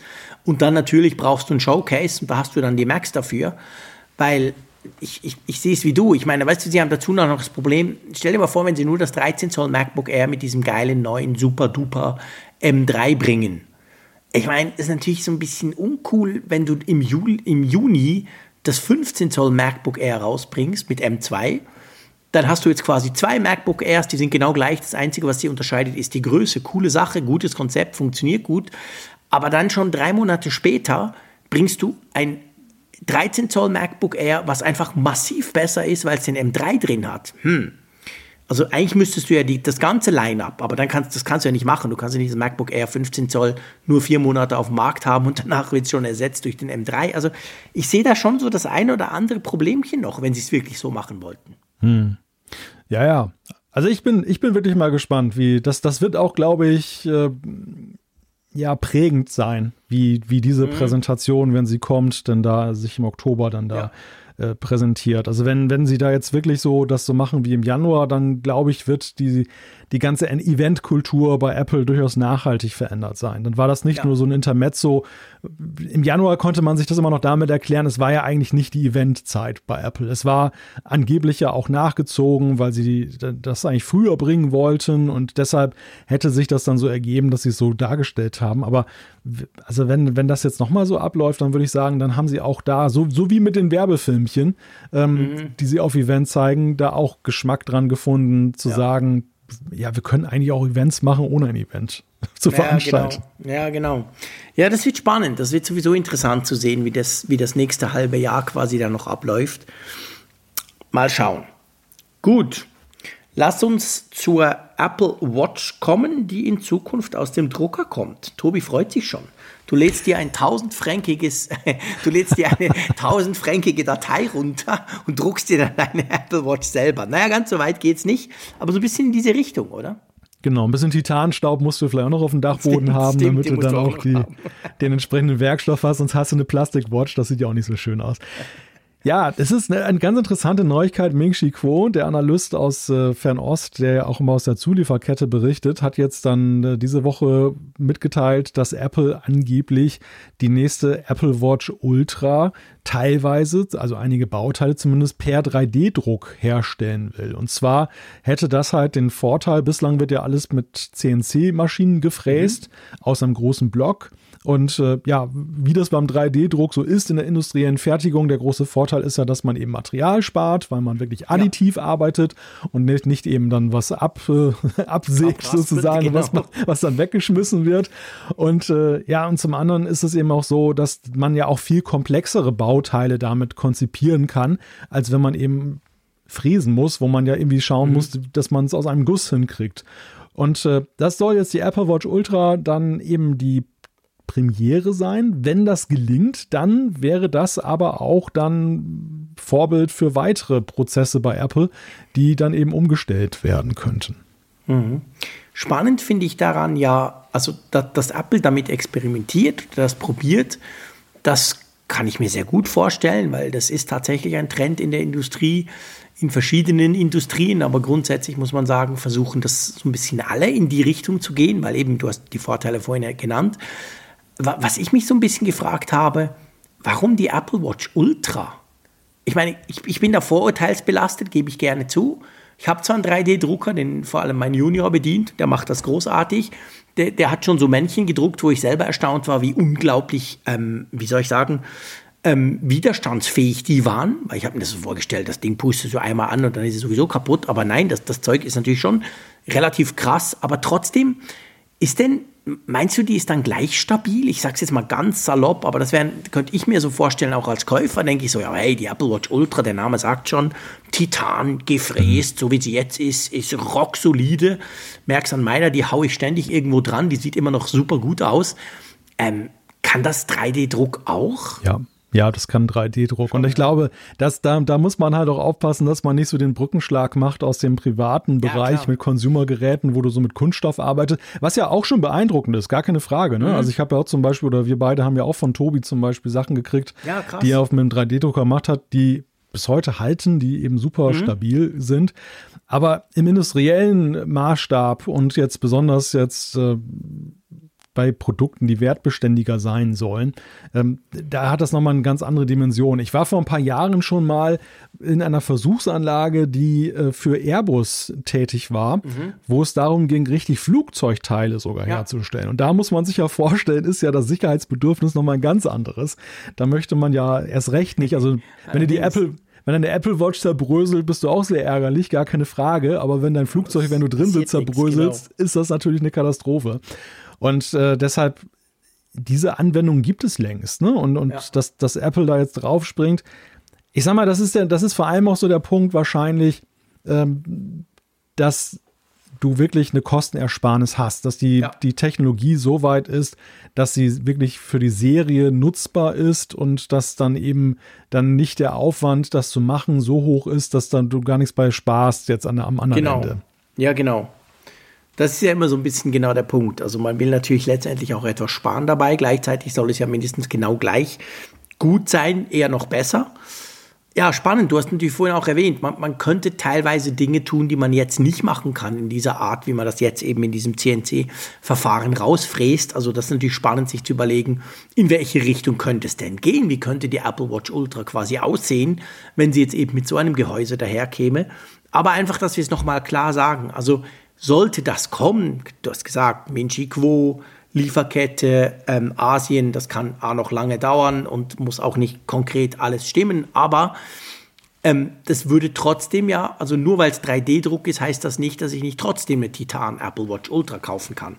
Genau, das ändert nichts an den Werkstoffen. Also genau. das, ist, das ist tatsächlich dann auch die Voraussetzung, ja. dass Apple die Werkstoffe einsetzen kann, die sie jetzt bislang einsetzen und die sie vielleicht so oder so auch mit der CNC-Fräse künftig gerne eingesetzt hätten. Das, da, daran soll sich nichts ändern. Also keine Sorge, es gibt nicht die Plastikwatch. genau, genau. Das ist natürlich meine einzige Sorge. Nein, klar, wenn, wenn Apple das macht, wird es auch funktionieren, Da habe ich überhaupt keine Bedenken dabei. Aber er ist natürlich ein spannender Trend in dieser Richtung. Das wäre schon interessant. Vor allem auch zu, zu sehen dann am Schluss. Das dauert noch lange, darum können wir da überhaupt nichts drüber sagen. Aber was sind die Vorteile jetzt für mich? Weißt du, als Kunden, sieht das Ding geiler aus? Wird es günstiger? Klammer auf, bei Apple wahrscheinlich eher nicht, Klammer zu. Ähm, also wo, wo genau liegen denn für mich dann die Vorteile als Konsument? Kann ich, sehe ich, merke ich das überhaupt? Wie so eine mhm. Apple Watch hergestellt ist oder nicht. Das sind schon Fragen, das, ich finde das ein super spannendes Thema, by the way. Also, ja. was man da machen kann und eben, wenn man dann Sachen machen kann, die man sonst vielleicht gar nicht machen kann, dann gibt das natürlich schon auch neue Möglichkeiten. Also, ich finde das grundsätzlich super interessant. Ja, ich finde dieses ganze Thema additive Bauweise im industriellen Kontext sowieso super spannend, ja, verrückt, weil, ja. weil das äh, ganz neue Möglichkeiten eröffnet. Und ich glaube, das ist auch, das beantwortet auch deine Frage, was bringt mir das als Konsument? Wenn Apple da Zeit und Kosten spart, kann mir das ja erstmal herzlich egal sein, weil sie wahrscheinlich das auch nicht an mich weitergeben. weitergeben genau. da merkst du im Zweifelsfall gar nichts ja, von. Genau. Aber, aber was für uns natürlich interessant ist, dass das auch äh, Designs und Konstruktionen ermöglicht, die es vorher so nicht gegeben hat und die auch ja. so gar nicht möglich wären. Und wenn dieser Punkt erreicht ist, wenn wir irgendwann mal die Apple Watch kriegen, wo wir sehen, oh wow, das ist ein Bauteil, das so vorher gar nicht möglich gewesen wäre, ja dann ziehen wir natürlich dann auch unsere Nutzen daraus. Ja, logisch, dann wird es auch entsprechend super, super spannend. Das ist genau der Punkt. So, lass uns zu einem anderen Thema kommen, das finde ich nicht minder spannend ist, weil es nämlich am Schluss, am Ende der Reise sozusagen uns, und da sind wir wieder bei uns Nutzern, ähm, auch etwas bringen könnte. Und zwar geht es um Unity. Da ist jetzt die Beta gestartet. Und, und erklär noch mal kurz, was genau ist das genau? Was, was hat jetzt da gestartet? Ja, Unity ist ein Name, der euch auf die eine oder andere Weise häufig wahrscheinlich schon mal in Apps über den Weg gelaufen ist. Wird ja meistens eingeblendet, bevor die App startet oder das Spiel. Unity ist vor allem als Spiele-Engine bekannt, aber auch in Apps wird das ganz gerne genutzt, um zum Beispiel jetzt 3D-Welten dann eben zu erstellen. Und für mhm. diejenigen, die das machen, ist das halt ein sehr angenehmes Tool es ist weniger jetzt so sehr stark programmierlastig. Es ist eher, glaube ich, schon, es spricht auch den grafischen Künstler stärker an, als das eben klassische Programmiertools tun und äh, führt eben auch dazu, dass eben sehr viele Unity einsetzen, die in diesem kreativen Bereich tätig sind oder was machen. Und ja, interessant ist, Apple hat relativ früh die Kooperation gesucht mit Unity, wo es jetzt um die Vision Pro geht, beziehungsweise generell um Vision OS, das Betriebssystem für den räumlichen Computer. Schon auf der WWDC gab es da so eine gemeinsame Session, wo sie dann auch gezeigt haben, wie man Unity-Inhalte übertragen kann, relativ leicht auf die in Vision OS auf die Vision Pro. Und jetzt ist Unity halt auch mit dem entsprechenden Werkzeug dafür rausgekommen, das jetzt dafür genutzt werden kann von Leuten, die schon mit Unity gearbeitet haben oder gerne arbeiten möchten, dass sie vorhandene Inhalte portieren oder eben neue machen. Aber ich glaube, für Apple ist es natürlich vor allem spannend, eben dieser Zugang zu dieser riesigen Entwicklergemeinde und ja. zu den vorhandenen Sachen, die es da schon gibt. Ja, ich glaube, das ist genau der Punkt. Also das, das macht natürlich, ich sage mal, das Potenzial davon ist sehr, sehr groß. Was wir dann sehen und was dann wirklich auch konkret portiert wird, das müssen wir logischerweise noch abwarten. Aber das hat schon das Potenzial, uns sehr, sehr viele Tools, Apps, Games endlich mal auch auf den Markt zu bringen, die vorher halt nicht bei uns möglich waren, die halt nicht funktioniert haben. Also ich verspreche mir da schon einiges davon, oder? Ja, absolut. Und ich glaube, es ist auch eine sehr interessante und schlaue Strategie, die Apple da fährt, mhm. dass sie nicht alleine auf ihr natives Vision OS setzen und sagen, ja. hey, jeder, der was machen will, muss das lernen und damit ja. dann arbeiten, sondern dass sie von vornherein ja zweigleisig auch Kompatibilitäten herstellen. Einerseits ja mit den iPad-Apps, da haben wir schon mal drüber gesprochen, genau. dass du die dann eben zwar etwas anders aussehend, aber eben weitgehend gleich funktionell dann nutzen kannst auf der Vision Pro. Genau. Dadurch hast du schon mal einen Riesenpool an Apps, bevor überhaupt jemand native Apps entwickelt hat. Und zum anderen mit Unity aber auch. Also je einfacher das ist, das zu übertragen, desto mehr werden ja auch dann Entwickler geneigt sein, das eben auch einfach mal zu machen als Showcase. Der Punkt ist ja der, und da haben wir ja auch, glaube ich, beim SDK wir beide uns drüber unterhalten, dass gerade am Anfang ja erstmal diese Hemmschwelle genommen werden muss. Natürlich. Das ist ein Produkt, das haben nicht viele, das gibt es nicht auf der ganzen ja, Welt. Also super kompliziert. Ja, Stichwort touchbar. Ne? Also ja, genau. So hat keine Reichweite. Warum soll ich mir den Aufwand machen und dafür entwickeln? Ja. Und dieses Eis kannst du brechen, wenn du jetzt eben diese diese Kompatibilitäten von Anfang an herstellst, in der Hoffnung, dass natürlich das nachher ein Massenmarkt wird und dann immer mehr später auch Klar. sagen, hey, komm, ich mache das nur nativ auf Vision OS. Ja. Ja, absolut. Das ist genau der Punkt. Also das, das ist, glaube ich, super wichtig für Apple und auch für, dafür, dass, dass die Entwicklergemeinde, die man ja logischerweise auf die Brille holen muss, damit das überhaupt Erfolg haben kann, dass denen möglichst die Hemmschwelle genommen wird oder sagen wir mal die Einstiegshürde gesenkt wird. Und ich glaube, dafür ist das super, super wichtig. Na, spannend. Schauen wir mal. Ähm, spannend ist das falsche Wort, aber ja, eher, wie soll man sagen, eher entsetzlich oder beziehungsweise erschreckend, sagen wir es mal so. Unser nächstes Thema ist eher ein bisschen erschreckend. Es geht nämlich um eine Pleite oder besser gesagt um einen platten Reifen, wie du gesagt hast. Es geht um den E-Bag-Hersteller Van Moff und ähm, der ist insolvent, musste der anmelden in Holland, das ist ja eine holländische Muttercompany dahinter. Und warum sprechen wir plötzlich über E-Bikes? Das hat einen konkreten Grund. Das, da gibt es nämlich spannende Apps für, gell? Ich dachte, weil unser Korrespondent aus der Schweiz gerade in den Niederlanden das vor Ort ist. Das könnte natürlich auch sein, genau, weil ich hier bist ganz nah dran, ganz tollen, nah dran. super E-Bike hier bewege und Nein. es plötzlich nicht mehr aufschließen kann am Morgen. Aber in die Richtung geht so ein bisschen die ganze Geschichte, oder? Ja, genau. Das ist eigentlich der Punkt, der für die Apple-Welt interessant ist. Also FunMove war mit seinen E-Bikes schon sehr früh sehr federführend, was, wenn es darum ging, das Smartphone zu, auch zu integrieren. Also nicht einfach nur einen Akku zu haben, der das E-Bike vorantreibt, sondern eben auch dann Funktionen zu haben, dass ich es damit abschließen kann, Lichtsteuerung, Statistik, also all diese schönen Annehmlichkeiten rund ja. um ein E-Bike, dass du da eben dich einfach per Bluetooth verbinden kannst. Aber da, da sind eben auch die Server und die App von FunMove im Spiel. Und das ist genau der Punkt jetzt, wenn so ein Unternehmen dann plötzlich in Schlingern kommt, mit ungewissem Ausgang, ja. Mhm. Es könnte theoretisch passieren, dass dann die auch wirklich hops gehen und dass am Ende kein Käufer da ist, der das Unter über Unternehmen übernimmt. Und was ist denn dann, wenn die Server abgesch abgeschaltet werden? Und das ist gerade eine Diskussion, die ja sehr kontrovers diskutiert wird. Genau, also ich meine, im schlimmsten Fall kann es tatsächlich passieren, dass du dein Fahrrad nicht mehr entsperren kannst, weil halt die Server nicht mehr laufen.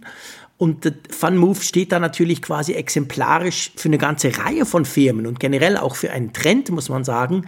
Diese Connected Devices, seien es jetzt E-Bike, seien es Autos, seien es Türschlösser, seien es Kameras, seien es, meine Güte, da fallen mir tausend Dinge ein. Meine Wallbox ist auch so ein Teil zum Beispiel, wo ich mein Auto damit lade.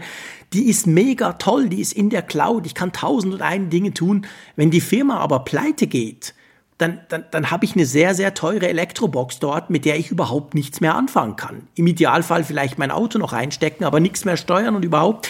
Also das ist ja ein, ein Trend, der, der auf der einen Seite uns natürlich ganz viele coole neue Features bringt. Ich bin immer ganz begeistert, wenn was eine App hat. Geil, ja klar, alles App bitte. Aber die Konsequenzen zeigt jetzt dieser Fall von Move, obwohl die Server sind noch nicht abgeschaltet. Nein, nein. Aber es könnte ja theoretisch passieren. Du hast gesagt, die suchen ja. einen Käufer, da versucht man jetzt hektisch quasi irgendeine Lösung zu finden. Ist natürlich immer das Risiko, dass keine Lösung gefunden wird. Und dann hast du tatsächlich das Problem, dann funktioniert deine App nicht mehr, da kannst du das Licht nicht mehr anmachen an deinem super teuren, fancy Stadt-E-Bike und das ist natürlich, ja, das ist schon krass. Die Leute haben ja wahnsinnig viel Geld ausgegeben. Diese Fahrräder sind super teuer. Und im dümmstmöglichen Fall, der durchaus passieren könnte, sind die dann eigentlich nichts mehr wert, weil du sehr viel, im schlimmsten Fall eben gar nichts mehr damit anfangen kannst. Ja, zumindest, und das ist im Falle von Vermove das realistischere Szenario, dass du nur noch weniger damit machen kannst. Ja. Denn hier ist es glücklicherweise so, dass sich da schon einige drauf gestürzt haben mit Apps, die zum Beispiel es dir ermöglichen, diesen Schlüssel zu extrahieren, mhm. sodass du dann weiterhin Zugriff drauf nehmen kannst, auch ohne die Funmove-Server und äh, auch sich sonst so darum gemüht haben, jetzt eben so diese, diese, diesen Cut zu machen zwischen dem Anbieter und dem, dem Bike. Für den Fall, dass das wirklich, ja. dass die Server wirklich irgendwann abgeschaltet werden oder das Unternehmen nicht gerettet werden kann. Aber ja, es, nichtsdestotrotz, es ist dann trotzdem wahrscheinlich erstmal nicht mehr so komfortabel wie eben in dem Moment, wo man das äh, Bike ge gekauft hat. Und mhm ja, wie du schon sagst, es, es wirft halt ein Licht auf ein, auf ein generelles Problem heute halt dieser ganzen Produkte, die ihre tollen Features und ihren Vernetzungsgrad eben genau eben auch diesem Umstand verdanken, dass du eben halt über Server eines Anbieters gehst, der ja. eben dann allen wirtschaftlichen Risiken ausgesetzt ist. Das haben wir bei Games ganz am Anfang gesehen, die zunehmend halt auch über Server Stimmt. dann immer gegangen sind und äh, wenn dann irgendwann mal ein Game Publisher verschwunden ist, dann war mhm. auch das Game nicht mehr nutzbar, das Spiel. Genau. Und ja, und das, das zieht sich jetzt immer mehr eben auch, oder Smart Home ist ja auch so ein großes Thema. Ja, Diese absolut. ganzen proprietären Apps von, von einigen Mhm. Ähm, mittlerweile große, große Errungenschaft mit Matter und, und, äh, und Threads wird das ja vielleicht ein bisschen anders sein, dass dann eben dann trotzdem noch die Nutzbarkeit dann da ist von den Soweit Sachen. das Versprechen, genau. Ja, ja, aber, aber sicher ist da auch das nicht, genau. Wenn es nicht implementiert wird, dann nützt dir das nichts ich weiß auch gar nicht, was man da jetzt fordern soll, weil das ist das der der, der weil der der der der die der Umkehrschluss, den man daraus ziehen müsste, dass man sagt, es muss eigentlich auf gängigen Verfahren basieren, die die jetzt dann ähm, nicht nicht Anbieter fokussiert sind. Erstens mal würde das natürlich Innovation hemmen. Es muss ja. ja, eigentlich gerade eben diese Freiheit geben, dass eben mal was anderes gemacht wird und dann brauchst du eine eigene App und einen eigenen Server. Also das alles über einen Kamm zu scheren mit Standards, das wäre auch ein Albtraum. Und das, nee, das funktioniert nicht, genau. Ich meine, ja. Matter, Entschuldigung, wenn ich dazwischen ja. hake, Matter ist da auch ein gutes Beispiel. Du hast es ja erwähnt, Matter würde uns ja theoretisch von dieser Abhängigkeit ein bisschen lösen, wenn dann halt Firma X nicht mehr ist, aber Matter unterstützt hat, dann kann ich meine Klingel ja halt dann über Google oder über Apple trotzdem steuern. Aber da sieht man es ja zum Beispiel. Matter hat ja ein fixes Set an Features. Also da ist genau geregelt, welche Funktionen möglich sind.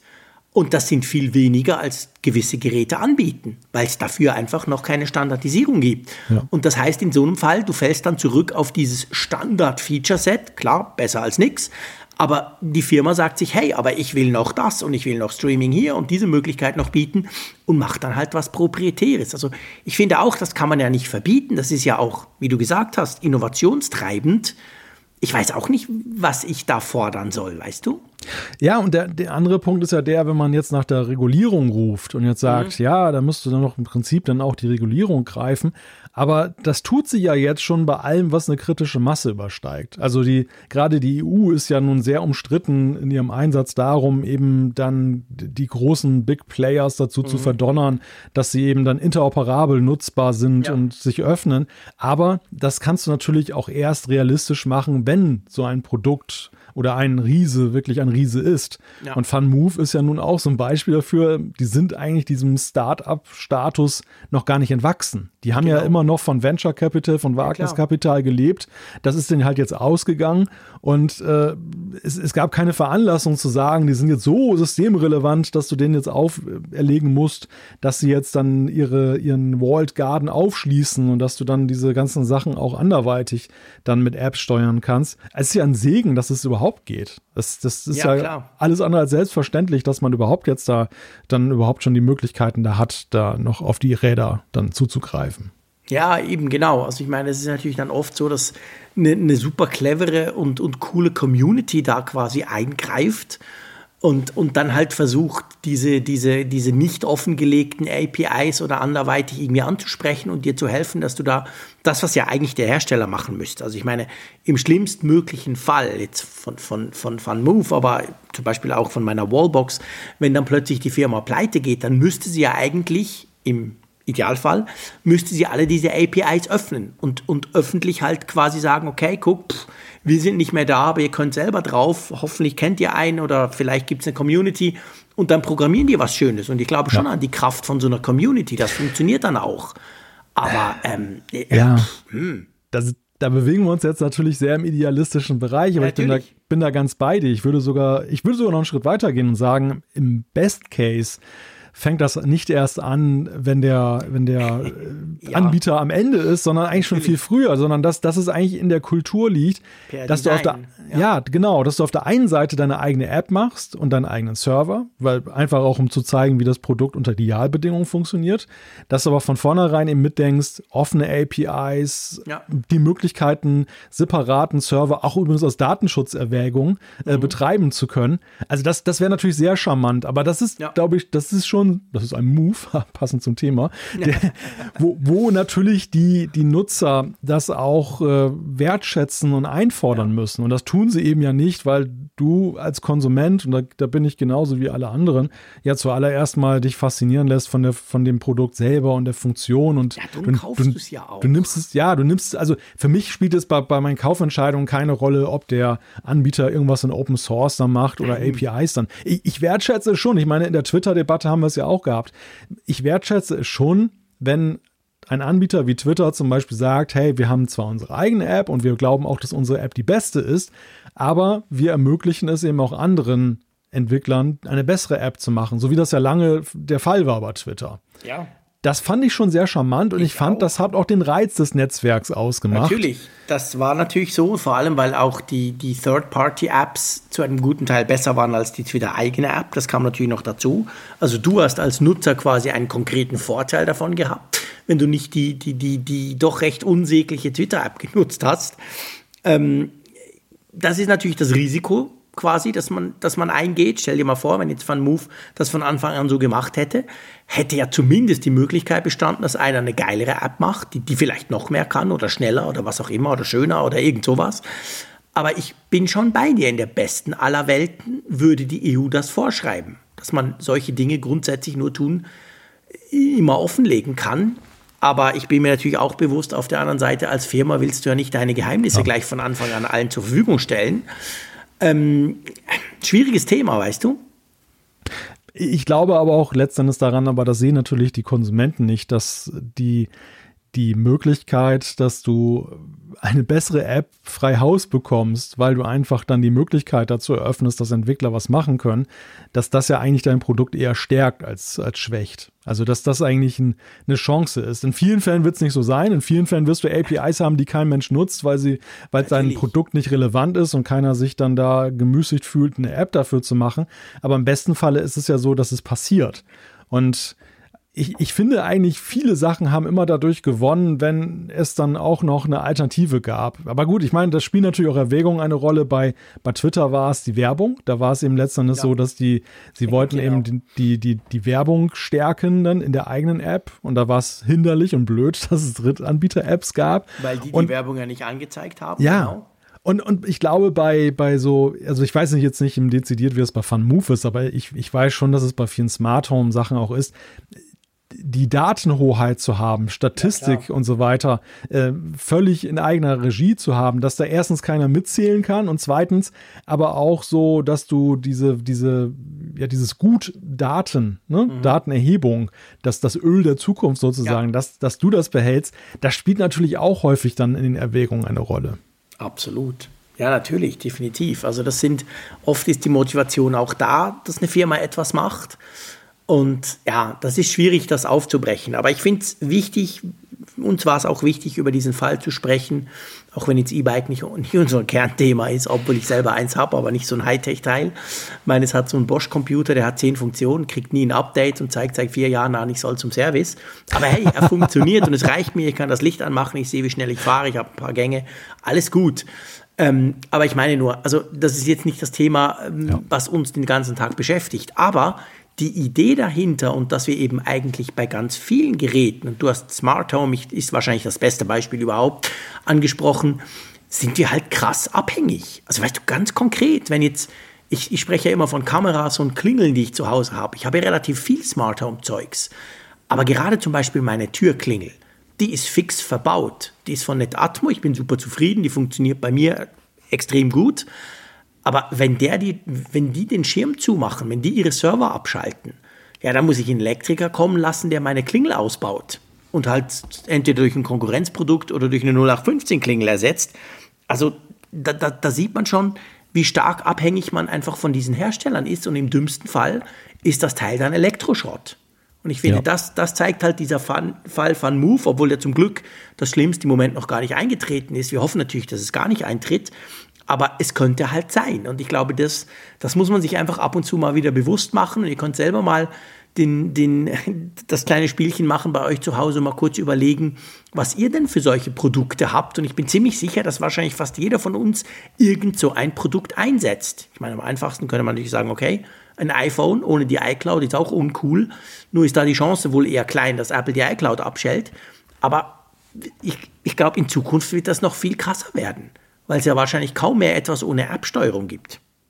Ja, und das ist dann eben auch die Frage, in welchem Maße. Ne? Also jetzt ja. das, das Beispiel iPhone, das ist wahrscheinlich noch einsatzfähig, wobei es fängt wahrscheinlich auch schon an, schwierig zu werden bei der Aktivierung, die du am mhm, Anfang mhm, machen musst. Sagen, genau, wenn die, stimmt. Wenn die Aktivierungsserver von Apple mal weg wären, dann mh, hm, das ja. wäre wär natürlich auch dann ein schlechter Fall. Also, Laufen, genau. also wenn man da, das ist tatsächlich ganz witzig, wenn man da ein wenig drüber nachdenkt mhm. und mal so nachvollzieht, so wie Technik nach außen funkt und wie abhängig sie dann ist von Rückmeldungen von draußen draußen, mhm. stellt man schon fest, ja, dass äh, ja. wir sind doch ganz schön abhängig geworden von. Ja, und es gibt eben Anbietern. so, ich, das finde ich wirklich, genau, es, es, es ist spannend. Es gibt so, weißt du, es gibt so unterschiedliche Schritte. Also es gibt unterschiedliche, wie soll ich sagen, es ist mir wirklich in der Vorbereitung auf das Thema ist mir das bewusst geworden. Es gibt unterschiedlich krasse Arten der Abhängigkeit. Also meine Wallbox zum Beispiel, die funktioniert ohne Cloud gar nicht. Einfach gar nicht. Also klar, ich glaube, ich kann einstecken und dann würde sie einfach laden. Aber der Witz an der Wallbox ist ja zusammen mit PV und zeitgesteuert und schieß mich tot und Stromtarif. Also du, du, das geht alles nicht mehr ohne das. Dann mein Auto, das funktioniert ohne App. Ist einfach ein Komfort-Feature, das mir dann fehlt. Aber ich kann rumfahren, ich sehe alles, ich kann es laden. Ich könnte eigentlich alles tun ohne App. Ist einfach nicht so cool. Und dazwischen gibt es tausend Abstimmungen. Zwischen geht gar nicht ohne Cloud bis hin zu, ja, geht zwar, aber macht weniger Spaß. Und das finde ich schon einfach spannend, sich schon nur mal bewusst zu machen, wo quasi stehst du da mit den Produkten, die du nutzt.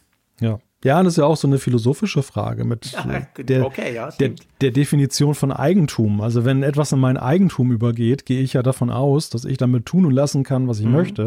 Und dann stelle ich hier aber fest, dass ich in hohem Maße eben ja. dann immer noch von den Herstellern abhängig bin und die mir auch jederzeit eigentlich dann den, den, den Saft abdrehen könnten, mhm. hart gesagt.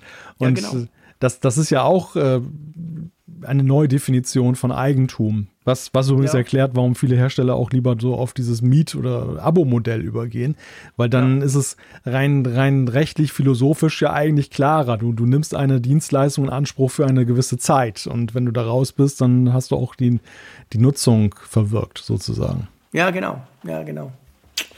Also mal schauen, wie es da weitergeht. Ich hoffe natürlich, dass da eine Lösung gefunden werden kann. Äh, einerseits natürlich für die Mitarbeiter, andererseits logischerweise auch für die vielen Kunden, die die natürlich haben. Gut, kommen wir zu einem anderen Thema. Da geht es eigentlich letztendlich auch ums Geld ausgeben sozusagen. Und zwar geht es im weitesten Sinne um Apple Pay. Und da gibt es jetzt ähm, dieses ähm, Tap-to-Pay-Feature, das die USA ja haben. Das rückt zwar noch nicht konkret nach Europa, noch nicht nach Deutschland, geschweige denn in die Schweiz, aber man kann sagen, es rückt so ein bisschen näher an Europa, oder? Ja, es kommt ja sowieso recht schleichend. Also selbst in den USA ist es so, dass es nur in mehreren Bundesstaaten momentan nutzbar ist und da auch von ja. den Zahlungsdienstleistern abhängig ist. Aber jetzt hat Apple in Großbritannien einen weiteren großen Test eröffnet mit dortigen Partnern und damit ist es dann zumindest mal über den Teich gekommen, das Feature, was ja einen schon ein wenig zuversichtlich stimmt, dass es vielleicht in Zukunft auch mal den deutschsprachigen Teil des Kontinents erreichen könnte. Erklär doch mal, was Tap to Pay eigentlich ist, wenn man jetzt nicht weiß, was das genau ist. Irgendwie hängt es mit Apple Pay zusammen, aber was genau könnte ich denn, wenn ich es bekommen würde, das Feature?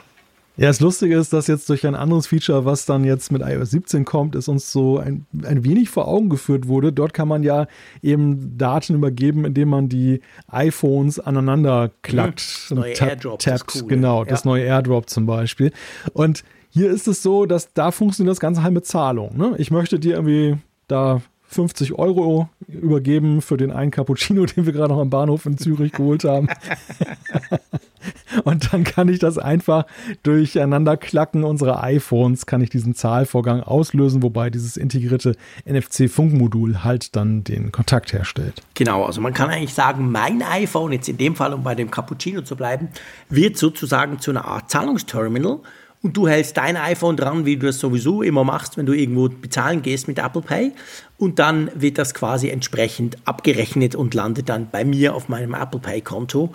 Eine praktische Sache, so ähnlich, also quasi, wir haben ja in der Schweiz Twint, ich habe auch schon darüber gesprochen, habe sehr lange darüber gelästert, muss aber doch inzwischen konstatieren, es ist ganz praktisch, vor allem weil du dort auch teilweise gar kein Terminal dafür brauchst, eben keine große Infrastruktur auf dem Markt, beim Bauern, irgendwo, der kann das quasi ganz einfach einrichten und ich kann sehr einfach trotzdem digital zahlen.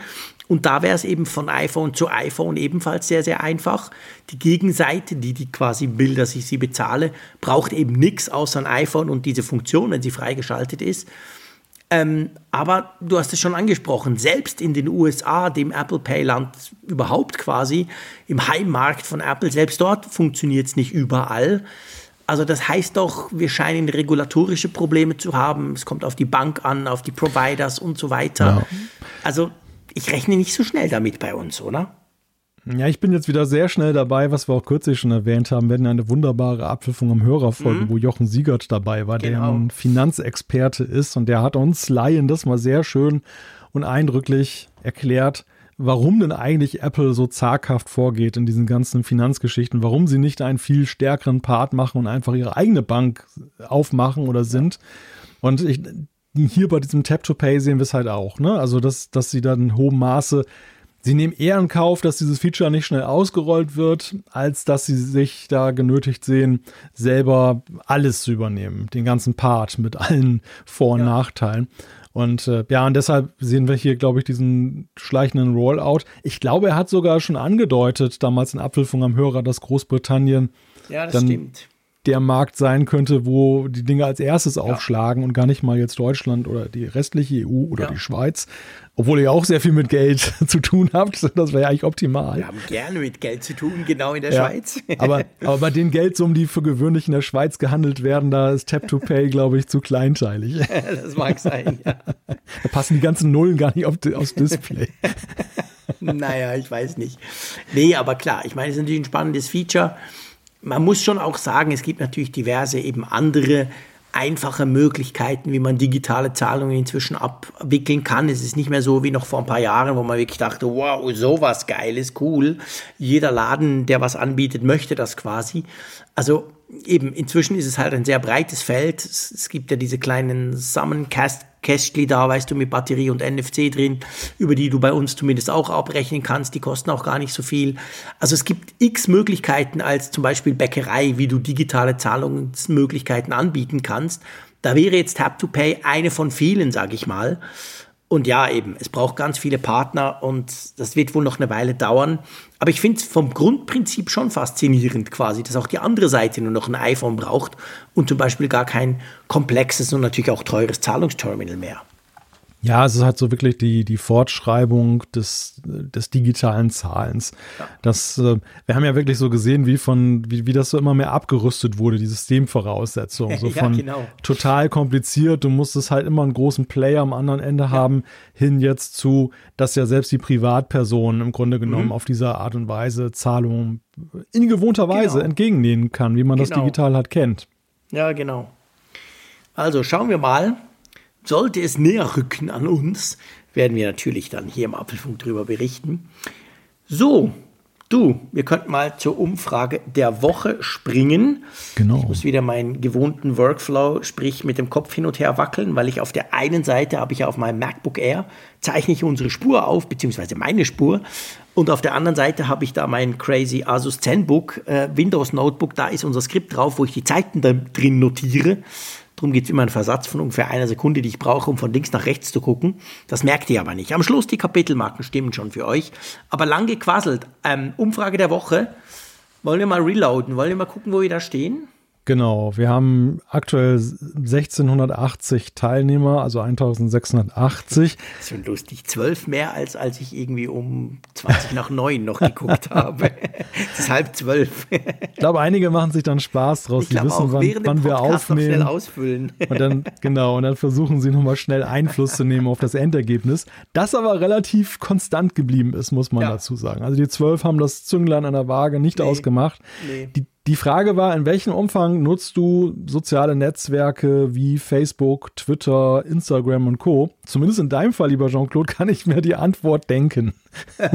naja gut, das ist, gilt für dich wahrscheinlich auch, aber ja. ähm, man muss doch sagen, dass unsere Hörerschaft, beziehungsweise die, die jetzt hier abgestimmt haben, doch relativ zurückhaltend sind, kann man sagen. Und zwar 45,6 Prozent sagen wenig, also sie nutzen soziale Netzwerke wenig. 27,6 Prozent, fast ein Drittel, sagt gar nicht. Und ja, 26,8 ungefähr gleich viel ähm, sagen viel. Äh, ja, erstaunlich. Ja, ja, eine sehr erhellende Umfrage, muss ich sagen, denn. Ja, hätte ich nicht erwartet. Wir, wir, wir sind ja immer wieder auch so vor der Fragestellung, thematisieren wir zum Beispiel jetzt dann die Entwicklung rund um die sozialen Netzwerke, sofern sie jetzt so einen Apple-Bezug haben. Und ich habe auch mal festgestellt, dass das die so Themen waren, die entgegen meiner eigenen Wahrnehmung, für mich war es manchmal ganz wichtig, äh, dann mhm. aber gar nicht so einen Aha-Effekt ausgelöst ja. haben in der Hörerschaft.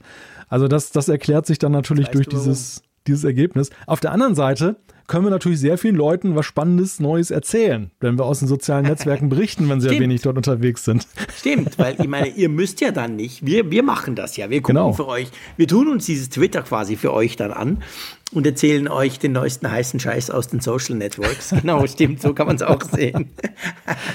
Wahlweise. ja, aber schon spannend. Das ist natürlich interessant. Ja.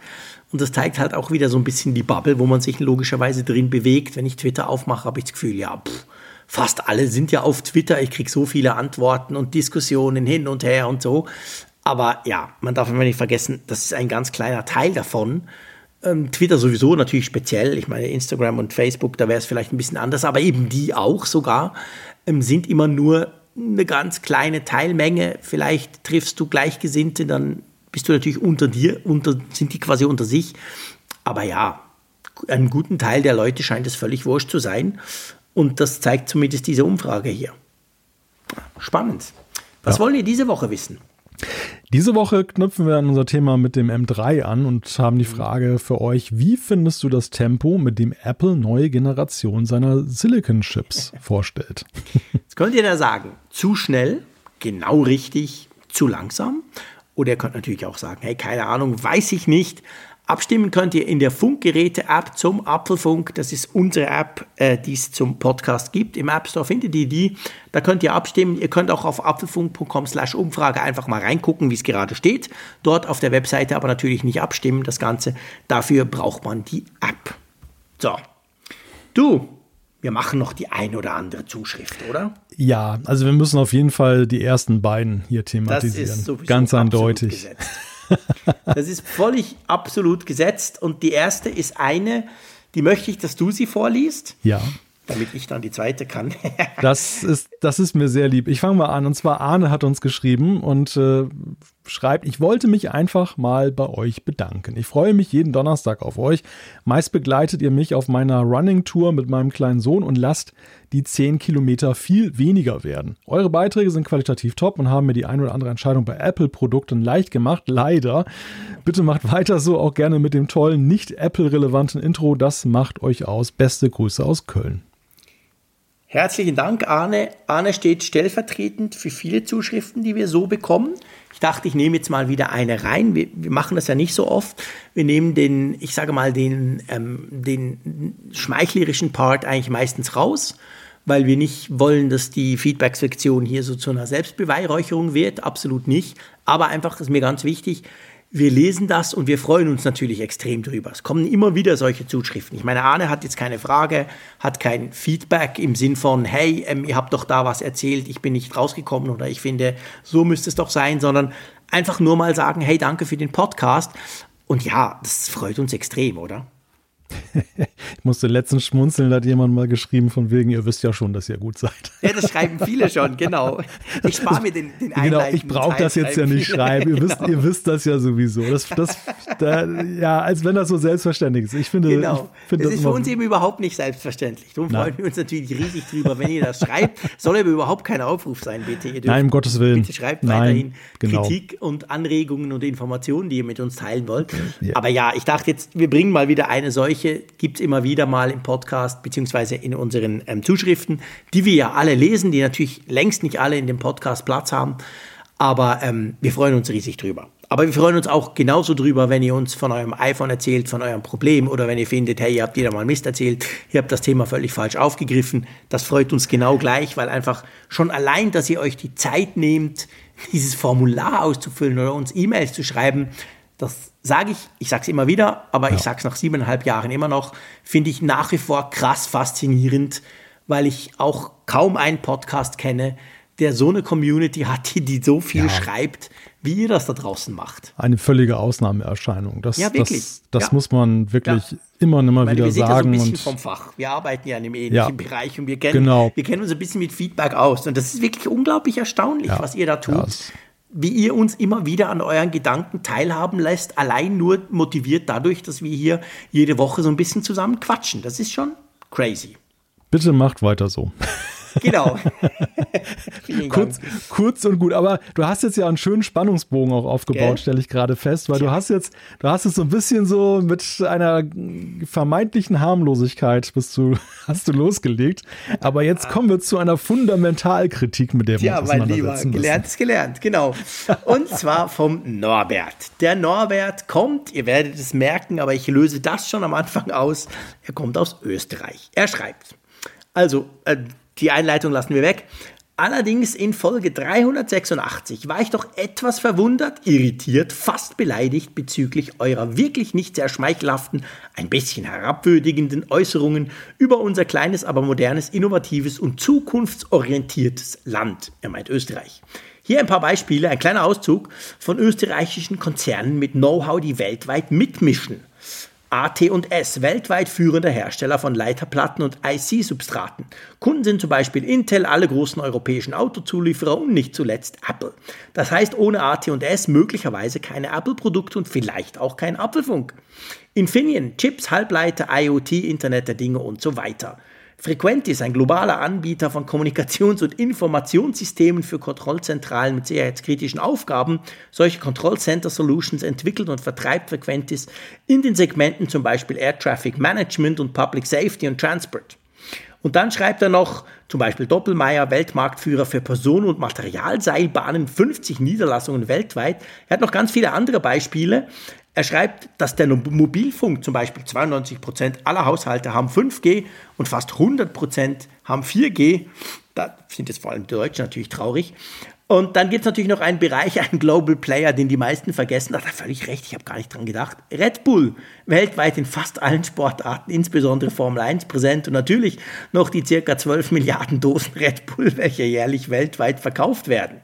Fast alle Seen und Flüssen haben Trinkwasserqualität. Ja, und auch die Kulinarik ist auf höchstem Niveau mit Sachertorte als Sahnehäubchen.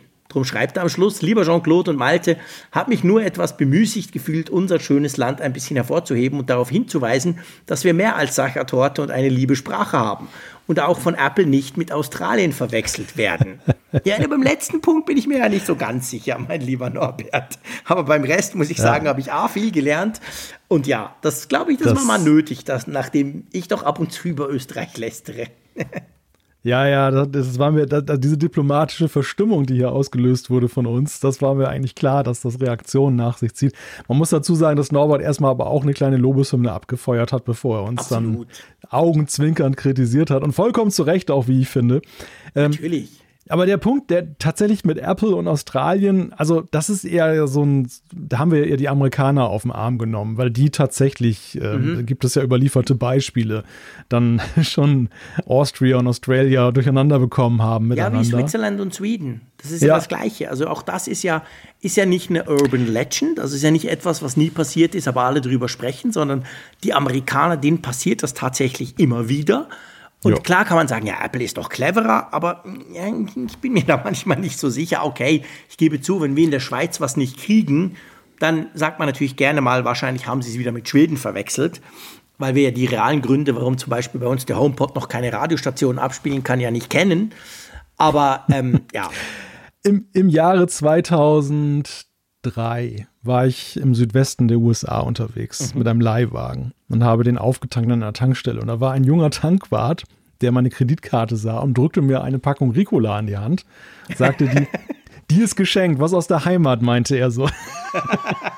Also, also nur so viel dazu. Das war eine sehr nette Geste, gar keine Frage. aber süß. es zeigt so ein bisschen Geografieverständnis. Ne? Ja, weißt du, ich finde, ich meine, jetzt, jetzt lästern wir hier über die Amerikaner. Das ist auch, ja. finde ich, absolut, kann man ja, auch machen. Auf der anderen Seite muss man natürlich fairerweise sagen, weißt du, wo Milwaukee liegt? Ja, ja, das ist klar. Das also so, ja, so ungefähr. Es ist nicht ganz links, es ist eher mhm. rechts und in der Mitte und ein bisschen oben. Aber weißt du, also man darf natürlich auch nicht vergessen, wenn du die USA nimmst und die einfach mal über Europa legst, dann kommst du ja auch von irgendwie, keine Ahnung, Schweden nach Sizilien, fast bis Afrika und Spanien. Und weißt du, ich, ich finde, für uns ist das so selbstverständlich, dass wir Europa kennen, dass wir uns auch rühmen und das Gefühl haben, wir kennen ja auch ein bisschen USA. Aber wenn es dann in die Details geht, und letztendlich, seien wir ehrlich, die Schweiz und Österreich, das ist ein Detail, ein kleines Detail da irgendwo ja, ja, in Europa klar. für einen Amerikaner. Und drum, ich kann das schon nachvollziehen. Ich finde es natürlich doof und ich lästere auch weiter drüber. Aber ich glaube, man muss es so ein bisschen aus der Warte sehen, weißt du? Ja, sicher. Man, man muss das unter diesem Gesichtspunkt sehen. Und ich hatte kürzlich so ein erhellendes Erlebnis, wo ich auch festgestellt habe, dass ich eben längst nicht so firm bin, was die Vereinigten Staaten angehe, wie ich immer gedacht habe. Es gab da so einen Bericht über die Hauptstadt des US-Bundesstaates Vermont. Mhm. Weißt, weißt du, wie die, wie die heißt? Ist das Montfort? Nee, Montpellier heißt die Stadt. Äh, nee, Montpellier, natürlich, genau. Aber es ist eine total. Gelesen, weil die irgendwie überschwemmt wurde, gell? Ja, ja, genau, das war die News, aber es ist, genau. eine, es ist auch eine total kleine Stadt, die hat eine extrem ja. niedrige äh, Einwohnerzahl gemessen daran, dass sie eine Hauptstadt ist. Und ja, ja daran sieht man dann eben auch, ne? Also so kannst dann auch dann umgekehrt auch nicht erwarten von den Amerikanern, dass sie wissen, wo Luxemburg ist oder ja. Oder ja gut, wie die Hauptstadt von Luxemburg heißt, ist natürlich relativ einfach. schwierig, schwierig, genau. Nehmen wir mal nee, Belgien, klar. nehmen wir mal Belgien, das ist schon ein bisschen komplizierter. Aber ja, du, ich meine, das, das, Lustige, also ich weiß nicht, ist, wahrscheinlich ist es eben für die Österreicher gar nicht lustig, aber ich gehe mal davon aus, dass sie es vielleicht umgekehrt ja ähnlich machen.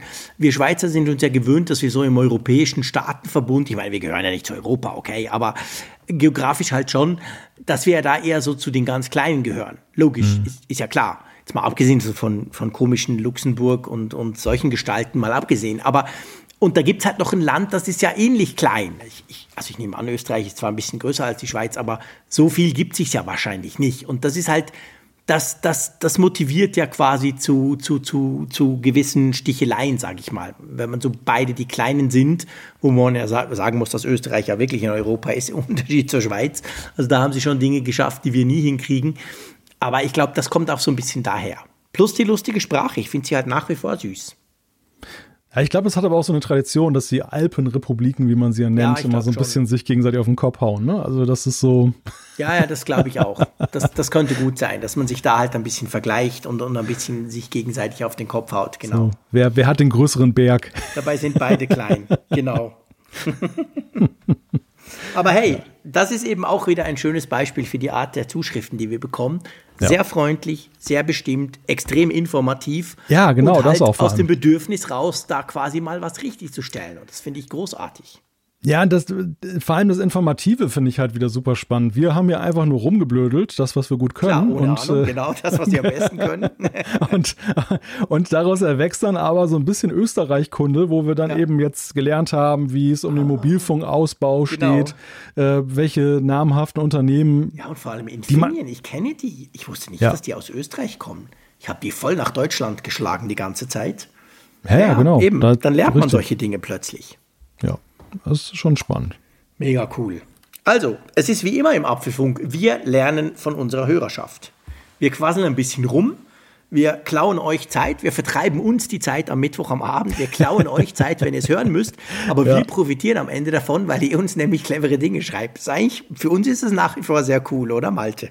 Ja, absolut. Also zwei Doofe und eine große Community. genau, das ist perfekt. Wie die nur an diese Community gekommen sind.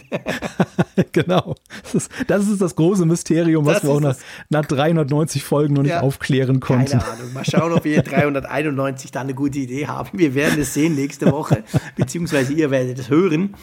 Ja, ich würde sagen, wir machen einen Strich drunter unter die Folge 390. Ist jetzt die letzte Holland-Folge, also quasi, wo ich da in der schlecht isolierten, also ich meine tontechnisch isolierten Ferienwohnung sitze. Nächste Woche dann wieder in gewohnter Tonqualität von meiner Seite. Ja, mein Lieber, Ich wünsche dir eine gute Zeit und ich genieße es einmal mehr zu sagen Tschüss von der Nordsee. Ja, ich wünsche dir eine schöne Restzeit, lieber Jean-Claude. Also genieß noch die, das ist ja gar nicht mal so wenig. Du hast noch, hast, bist ja noch eine Weile da.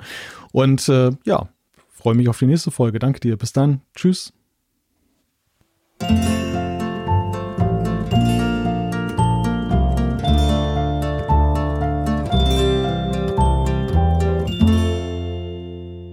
Immer auf Empfang mit Funkgerät, der App zum Apfelfunk. Lade dir jetzt Funkgerät für iOS und Android kostenlos im App Store und bei Google Play.